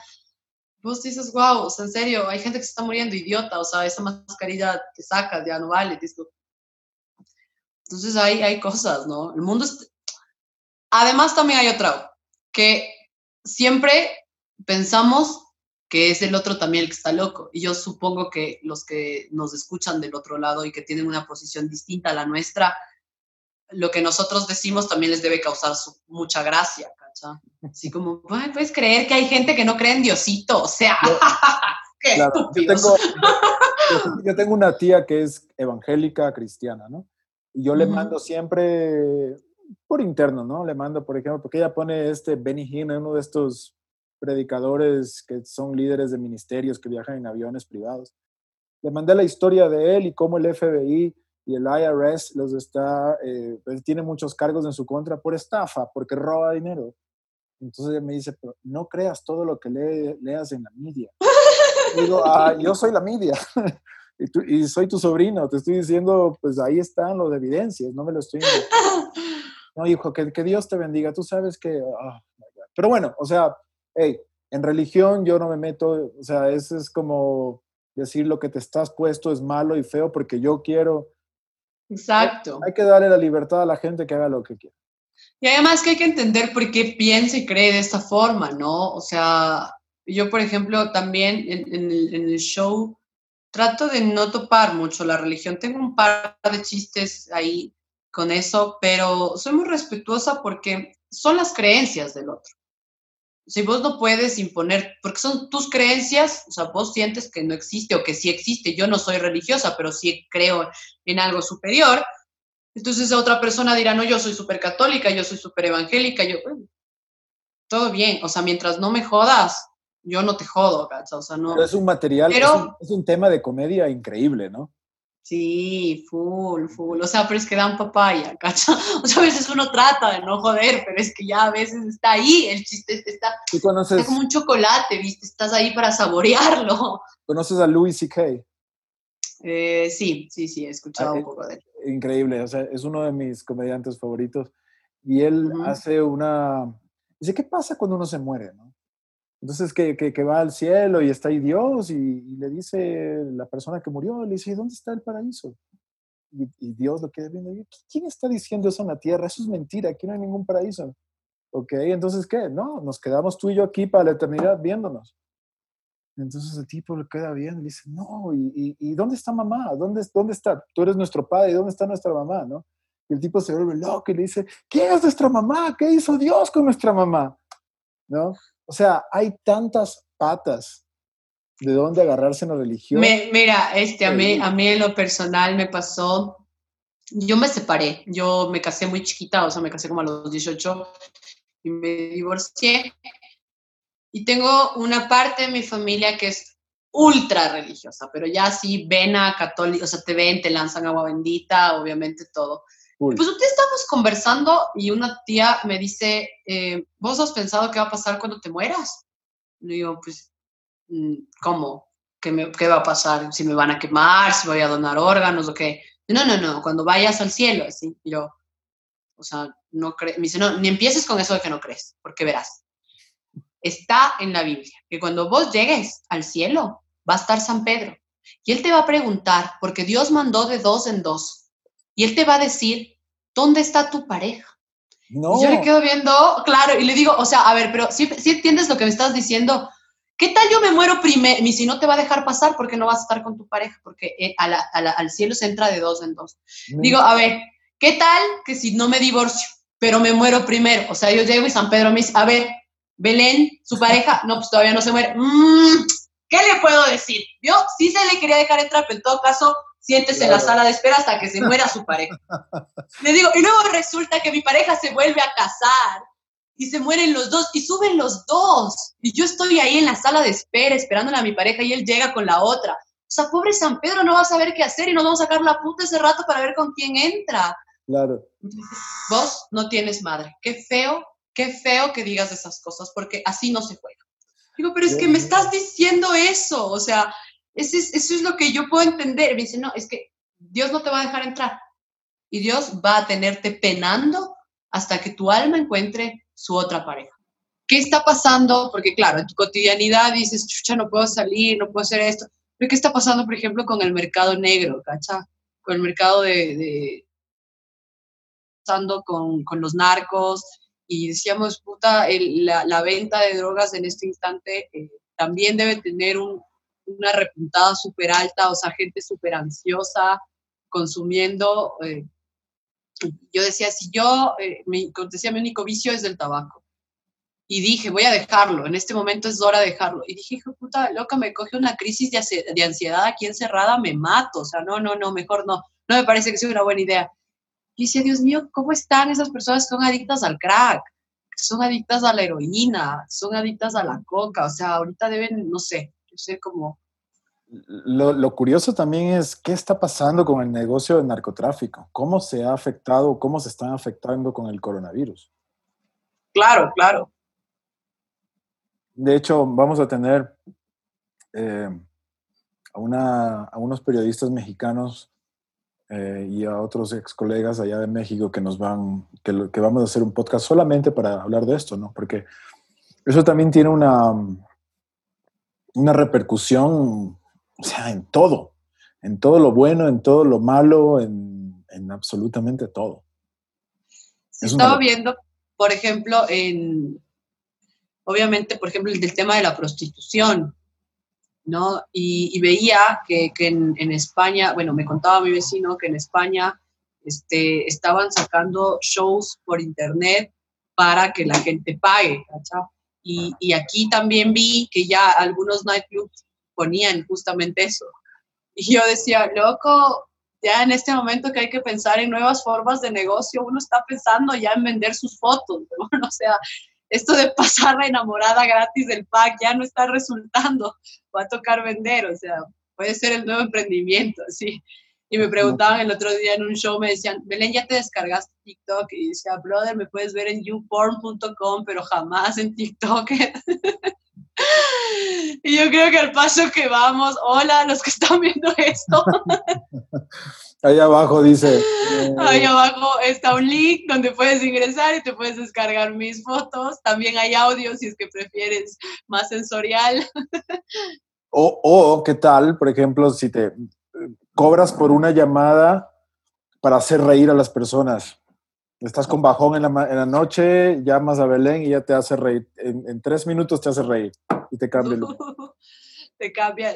Sabes que sí, de hecho unos amigos están haciendo algo, algo así como, como que en, Zoom Party, ajá, o sea, es como chupa con nosotros y nosotros te hacemos tu show, así.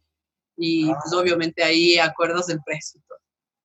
O sea, tú traes a tus, a tus seis amigos y contrataste dos comediantes para que, para que farren y cagándose de la risa. Exactamente. Mm, Exactamente. Están haciendo eso. No sé cómo les está yendo, pero, pero sé que están haciendo. ¿Se escucha la música que, hay por ahí? No, ¿verdad? No. Ok, qué bueno. hay, una, fiesta de reggaetón por ahí. Em, bueno, este, yo creo que... A ver, una pregunta, eso siempre me ha dado curiosidad. ¿Cómo crees, qué crees que pasaría en una, en una cuarentena, un apartamento con seis comediantes? ¿Podría, qué, pasaría? ¿Se, terminaría, ¿Se terminarían matando? ¿Qué crees que ocurre? Yo creería que depende de con qué comediantes estés. Porque dentro del gremio también tienes mucha afinidad con unos y con otros no. Entonces, si tú me dices, si estás con tus panas que son comediantes, puta, o sea, yo sé que esto sería una puerta del infierno, muchos excesos, muchas, muchas cosas muy malas. Ya los, ya los conoces, ya los conoces. Ya los conozco, o sea, alcohol sería lo menos que, podría faltar y cosas así, pero si estoy con gente que, no me gusta su trabajo, porque obvio también hay gente que es comediante y no me gusta su trabajo y que chuta, o sea, sí, podría ser, también podría ser charlas súper interesantes, ¿no? Eh, justo también hablábamos ayer y decíamos, em, y, no lo digo yo, o sea, lo dice Bauman, así como la conversación, la única conversación real que tienes con alguien es con alguien que piense diferente que tú. Porque cuando tú hablas con las personas que piensan igual que tú, pues simplemente esta ola de pensamiento, eh, no, hay, no hay una evolución, de, esa conversación, porque como todos piensan igual, se queda en esto de sí, somos, somos nosotros los perfectos, pero cuando hablas con alguien que, piensa distinto que tú, bien puedes romper toda la conversación y mandarte a la mierda y decir, ve, puta, o sea, definitivamente terminar eso con, con unos putazos y todos golpeándose y asesinándose, o bien puedes llegar a consensos y decir, ok, en esto sí puedo ceder y en esto no. Y en esto tú puedes ceder y vamos aflojando la cuerda un poco. Entonces, tal vez por ahí va, tal vez cuando si estoy con comediantes que son afines a mí, me sienta súper cómoda, pase todos los días en, en, la misma onda que ellos. Y si es que estoy con comediantes que no me agradan, pues tal vez pueda sacar algo bueno. O pues terminemos asesinándonos todos que igual ya en este punto es muy válido, así ya, ya no hay nada que perder, ¿sabes? Ya. ¿Te ha, pasado que has, tenido, has compartido, has alguna vez tenido una, alguna pareja que sea comediante? Sí, hubo un, tiempo que salía con alguien que hacía comedia y, yo recién estaba empezando. Entonces, em, nos dimos cuenta, de hecho, que nuestra relación se basaba en la escritura, que nos, que no éramos como realmente una pareja que, que estaba fluyendo en el fin de pareja, sino más bien como que nuestras conversaciones y todo se juntaba solo a hablar de comedia, lo cual hizo que terminemos, ¿no? O sea, lo cual hizo que, digamos, esto, o sea, en serio somos amigos, somos colegas de, tablas, pero no somos una relación.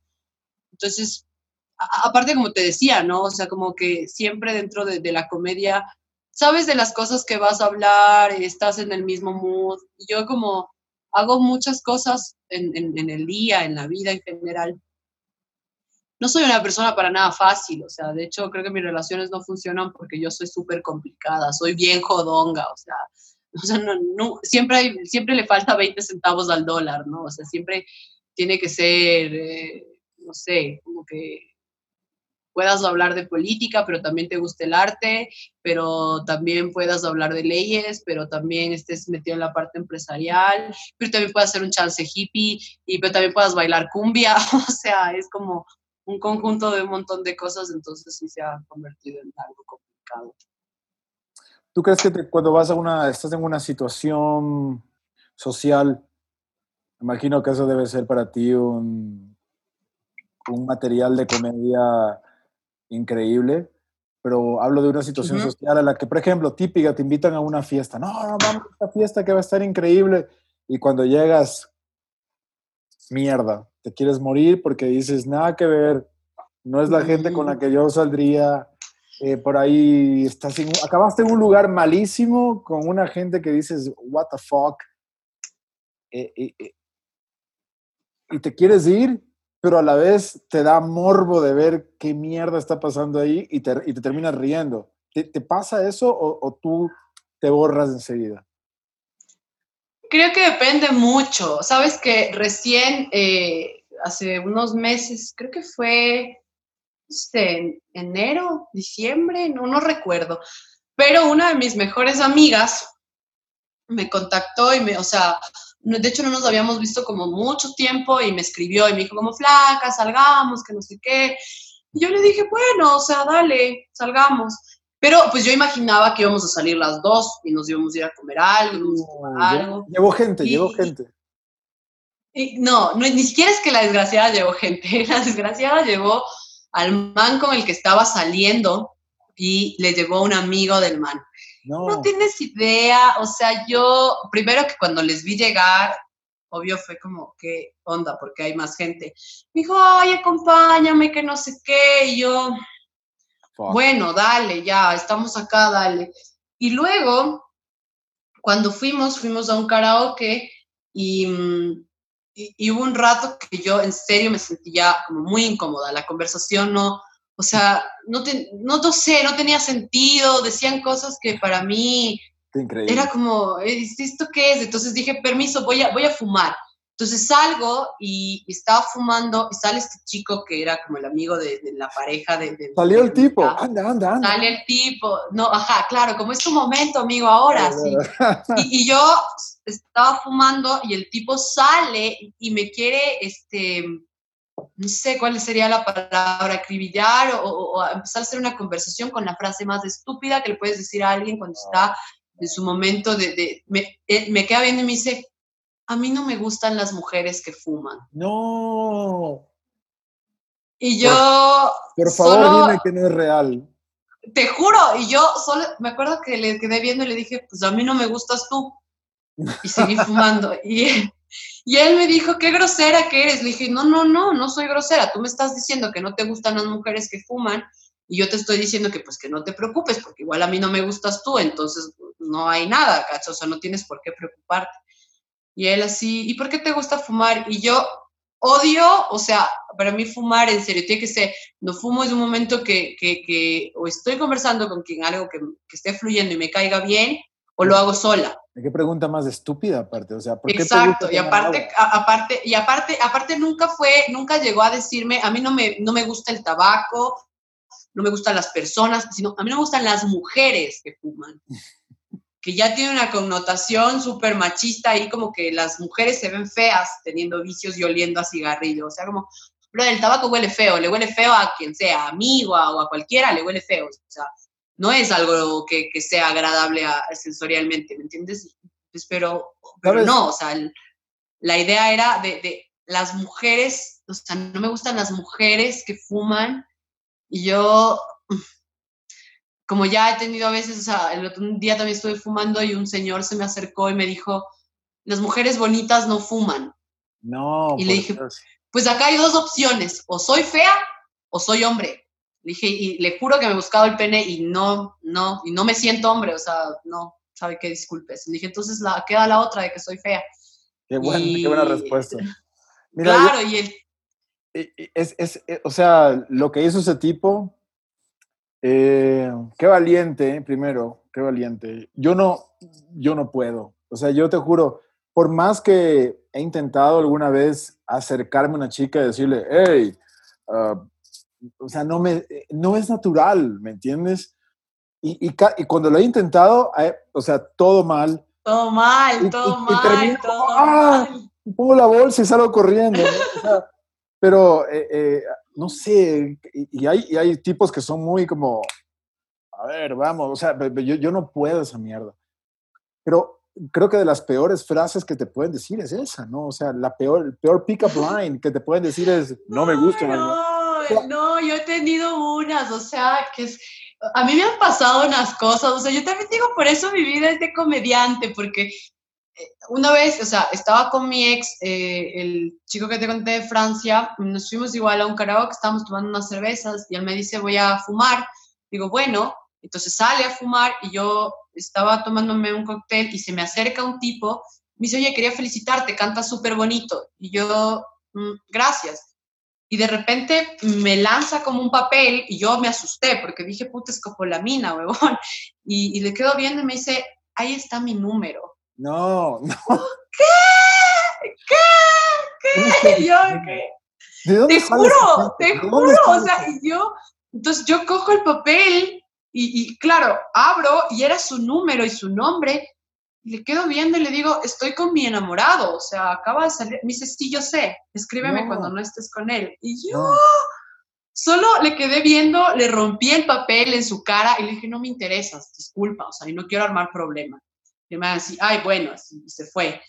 Y claro, entra mi me ¿estás bien? Y le cuento. Y man, digo, por favor, o sea, no quiero líos acá, no vayas a hacerme un show, o sea, ya y se empieza a reír y me dice, no puedo, no puedo, porque claro, porque aparte él toda su vida creció en Francia. Entonces él me decía, yo no, no puedo, no, o sea, dentro de mi concepción... No concibo, no concibo. No concibo, o sea, no concibo cómo esto pudo, acaba, acaba de pasar. Y son cosas que te pueden pasar. Mira, y eso es algo que yo utilizo mucho en los recursos de mis shows, cuando les digo, o sea, les digo a la gente como, amigos, mandar el pene en una foto no es bonito. O sea, y mucho más si nadie te lo pidió. De hecho, aquí en Ecuador, cuando alguien te dice careverga, es porque es, eres hecho verga, o sea, eres pedazo, O sea, porque la verga no es bonita, estéticamente no es linda. Por eso te dicen así, o sea, y vos bandas ahí a cualquiera. Porque a mí me ha pasado un montón, o sea, estoy haciendo alguna cosa y de repente un te chat. Mandan, te mandan dick pics. Oh. Loco, no tienes idea, como, hola linda, ¿cómo estás? Yo como, ¿qué chucha? ¿Quién es este man? Hola, hola, hola, así, mira, hola, hola, hola, yo visto, visto, visto, hola, hola, hola, ay, te haces la rica, te haces hecha la rica, estúpida. Y yo, ¿qué, qué le pasa a este man? Luego, pa, la foto de su pene. Ayúdame, ayúdame con esto, por favor, porque te lo juro que no entiendo, no entiendo a mi género, a veces no lo entiendo, ¿sí? Por ejemplo, a ver, yo, yo, yo tengo 45 años, ¿sí? Y tengo ¿En serio? Sí, y tengo... Ah, gracias. No, no, no, gracias. ¿Por qué gracias? No, ah, ok. Eh, pero, Mentira, bien que te gustó el halago, admítelo. No, no, no, no, no. Pero mira, hay una cosa que no entiendo, ¿no? Gente que son eh, amigos o conocidos de mi edad, o un poco menos, incluso hasta, no sé, se toman fotos, o sea, se toman selfies. Y, y, son selfies, o sea, con, con gafas o, y así. Oh. O sea, brother, eres un hombre, o sea, y, no, no digo que los hombres no pueden hacer ciertas cosas y las mujeres sí, y viceversa, pero es tan, o sea, es, me parece tan ridículo o, o, hasta eh, weird, awkward, no sé cuál sería la palabra en español, raro, ¿no?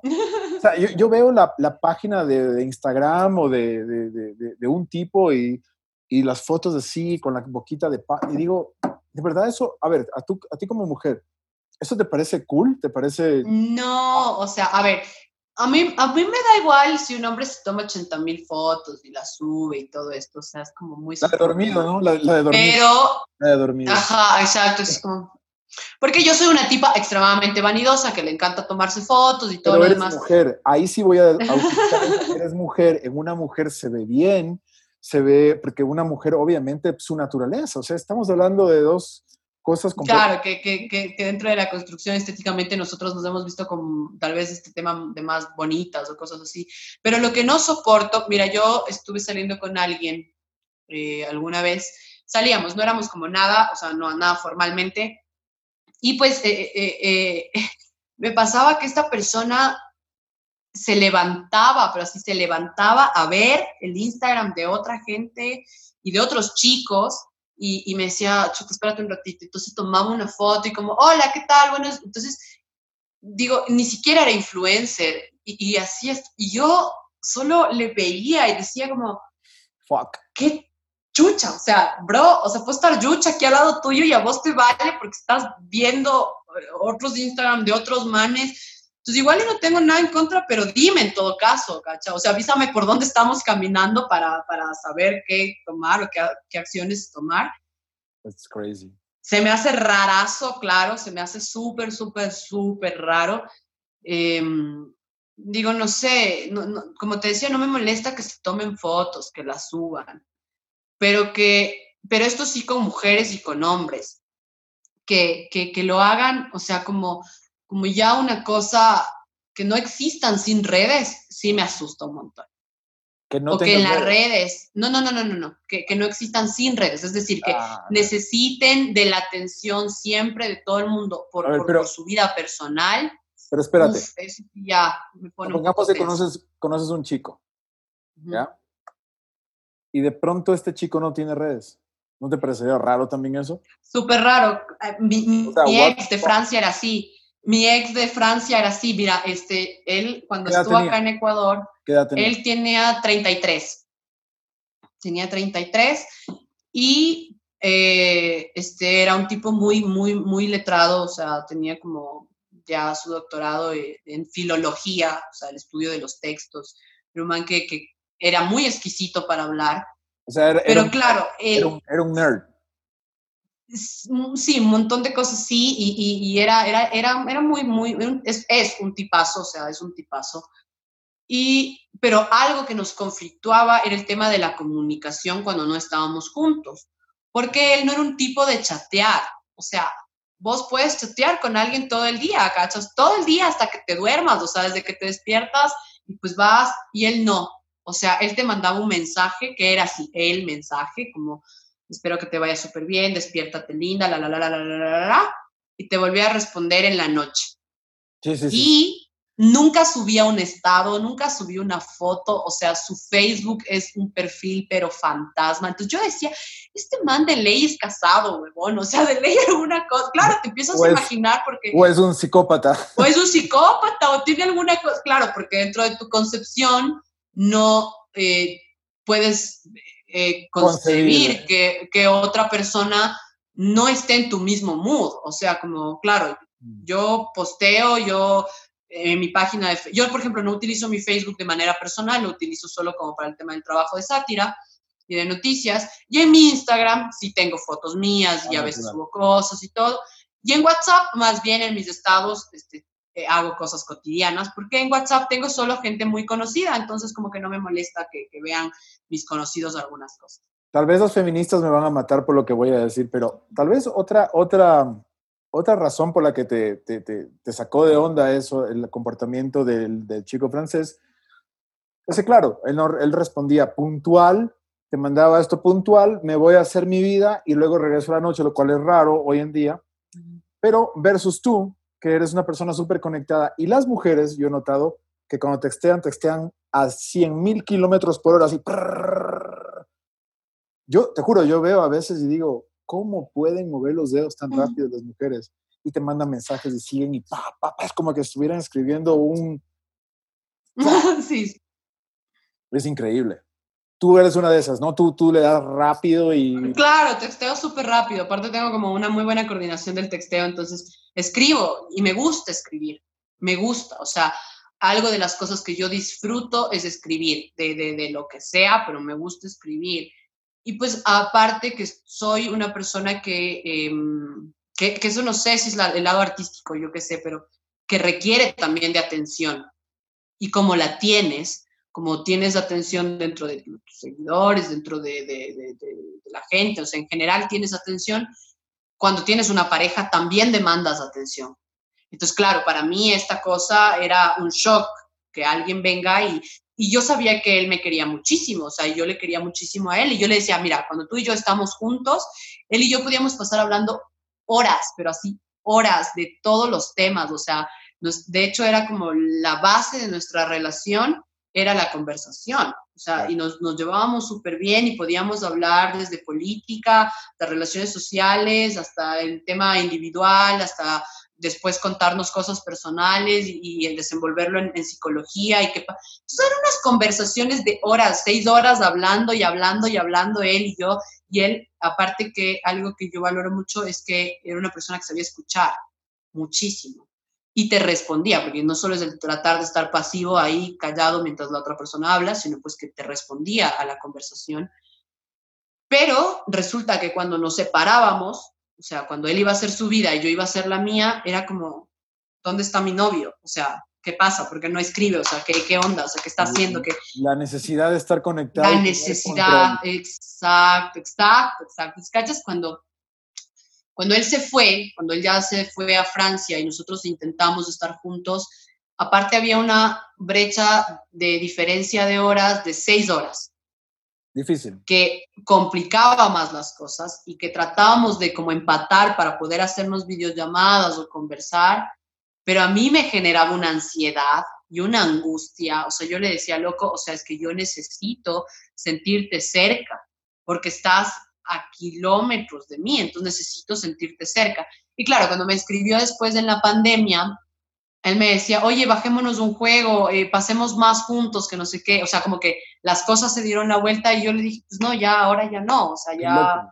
Sí, qué loco. Y, y, ahora es amor en tiempos de pandemia. O sea. Amor en tiempos de pandemia. Yo, yo le digo a la gente que no se crean las promesas de los otros. No, no, pero a ver, eso es una cosa, pero ahora imagínate la gente que está en relaciones y que por algún motivo no pueden estar cerca o sea, eso vino a transformar tantas cosas, ¿no? Y el amor o las relaciones humanas es, otra, ¿no? ¿Cómo, cómo, ¿Cómo puedes hacer sobrevivir una relación a distancia eh, en, estos tiempos? O sea... Ay, yo creo que de, por sí que las relaciones interpersonales son difíciles, son complejas. Luego, que estábamos viviendo en una época que ya la hacían más difícil por el ritmo de vida que cada uno tenía, que no es nuestra generación, o sea, hablo netamente de la mía, de los millennials, como que no estaba muy preparada para construir cosas. Somos una, no somos solo la generación de consumo de productos, sino como te decía, de personas, y lo mismo pasa de nuestras relaciones. No nos enseñaron a solucionar los problemas nos enseñaron que si algo no nos gusta, lo desechamos y compramos otra cosa. O sea, no hay que arreglar la tele, hay que votar, sale más barata comprarse otra, Lo mismo hacemos con las personas. Es como, bueno, no me gusta cómo está yendo esta huevada, ve, tengo el chance de estar hablando con 5 o 10 personas a la vez, sin tener que moverme de mi casa. Por eso hace que las relaciones se vuelvan mucho más conflictivas. Entonces, eh, es difícil porque somos seres sociales que ahora estamos, si algo es este tema del aislamiento que nos pega fuertísimo, es que somos seres que necesitan contacto físico. O sea, lo necesitamos, ¿cachai? Esta cosa de puta, en serio, extraño abrazar, extraño besar, y, que evolucionamos en forma de, nos adaptamos a, los espacios. Es lo que hemos hecho los seres humanos desde el inicio de, la historia, es adaptarnos al entorno Mm, y, yo creo que lo mismo pasa con las relaciones, ¿no? Por eso ves que es como muy común eh, tener sexo por teléfono, como videollamadas, este, pues sí, ¿cachas? O sea, es, em, mucha gente lo hace, muchos, los packs, las escrituras, esta cosa, pero que no es solo eso. O sea, porque entendamos que las relaciones se construyen día a día y se deben construir en bases sólidas de un montón de cosas, de confianza, de respeto, de mismos intereses. Entonces, sí se vuelve complicado, o sea, se vuelve súper, súper, súper complejo. Yo creo que en este momento, no sé, o sea, yo en, temas de amor soy la que peor puede dar recomendaciones porque es la que peor le va. pero, pero pues, em, justo, mira, cuando, cuando pasó esto de la pandemia, como pues yo ya había terminado mi relación como hace unos cinco meses, cuando pasó lo de la pandemia, yo estaba hablando con alguien, o sea, empecé a conocerme con una persona y él vive en otra ciudad, vive en Ambato. Y, nos íbamos a ver y la semana que nos íbamos a ver, ¡pum!, cuarentena. O sea, fue como nadie sale de sus lugares. Entonces, ¿qué pasa? ¿Pero qué sucede? ¿Y entonces eso ya quedó colgado y terminado o en veremos cuando pase la pandemia? Hemos hablado, ¿cachas? Como que desde que empezó la pandemia, de, de hecho empezó otra cosa, porque dijimos, oye, seamos novios de cuarentena. Me parece ideal en este instante de la vida tener a alguien que esté pasando por las mismas circunstancias que yo y podamos hablar de este tema. Novios de cuarentena. Pues, pero las peleas también se... Ajá, novios de cuarentena, ¿no? O sea, cosas súper millennials, cosas súper de, de, la época, amor en tiempos de cuarentena. Pero te das cuenta, porque no tienes, cuando hay problemas de pareja, y te sientas a hablar con tu pareja y dices, bueno, mira, esto a mí no me gusta, esto a mí sí me parece esto, hay un contacto que puedes terminar cogiendo, ¿cachas? O sea, va, ya cállate, te doy un beso y solucionemos esto en la cama y ya, pero ahora no lo tienes, ¿cachas? O sea, ahora no lo tienes, entonces se vuelve mucho más irreal y mucho más complejo. O sea, las relaciones se vuelven mucho más complejas porque pues, esta persona te puede estar llamando y pues ya no, simplemente no le contestas. Algo que no pasa si tienes que estar en la misma casa, ¿cachai? O sea, si te metas al cuarto, sabes que el man está afuera y está gritando y está escuchando y tienes que salir a hablar y tienes que, bueno, a ver, sentémonos, tratemos de solucionar esta mierda. Pues, pero acá no, simplemente apagas el celular y no existes. Increíble. claro, se vuelve súper difícil. La pandemia vino a transformar todo. No a cambiar, pero a transformar, ¿no? no creo que nos está transformando. Porque nos ha permitido ver hacia adentro para lo que sea no. Total, y totalmente nos, ha puesto un espejo, ¿no? Y para unos puede ser una buena experiencia, donde van a encontrar, poner en la balanza muchas cosas, como lo que me acabas de decir, pero para otras puede ser un abismo. Un abismo, sabes que a mí me ha escrito mucha gente, eh, mujeres que me cuentan, me dicen, yo siempre estuve con mi pareja por una cuestión de como que no había otra opción, ¿ya? No había otra opción y, y, y, estaba aplazando, amigos también, pero me han escrito más chicas, o sea, aplazando esta, esta toma de decisión de, ya no quiero estar con esta persona. Y pasa esto, y no es que solo ya no quiero estar, sino que me toca estar, porque vivimos en la misma casa y no nos aguantamos. No nos soportamos, no somos amigos, no tenemos nada en común.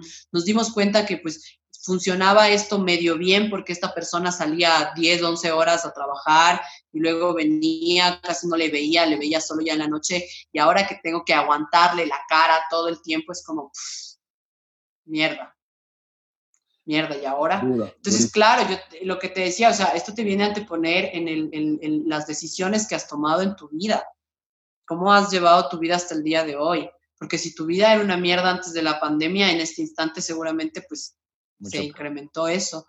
Y pues si es que en cambio venías llevando tu vida, porque nadie puede decir mi vida es perfecta, ¿cachate? Eso tampoco existe.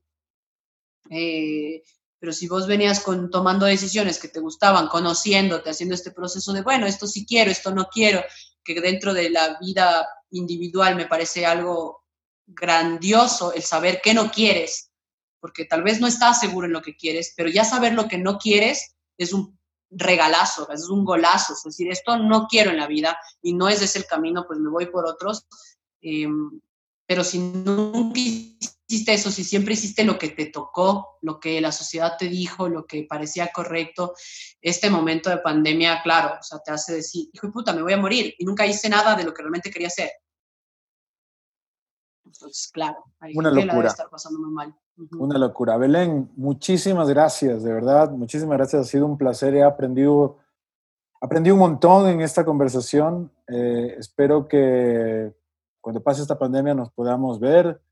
de una, claro que sí. Tomar una cervecita y podamos reírnos un poco de, de todo esto, ¿no? Que así sea, Fabián. Por favor, llévame a México y Estados Unidos, por favor, cuando pase esta pandemia. Nos, vamos, a, hacer shows. claro que sí. Por allá. Nos da exacto, así yo llego y les digo, hermanos, hermanos, todos tomarse de las manos y estornudar, no mentira. Entonces,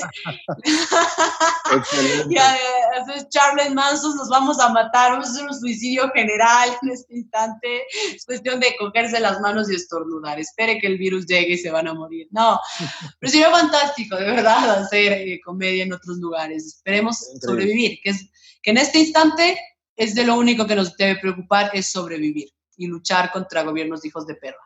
Exactamente, muy de acuerdo contigo. Y bueno, eso ha sido todo y los esperamos en el próximo video podcast Fundamental. Un beso, Fabián, gracias y a toda la gente que ve esto, un beso.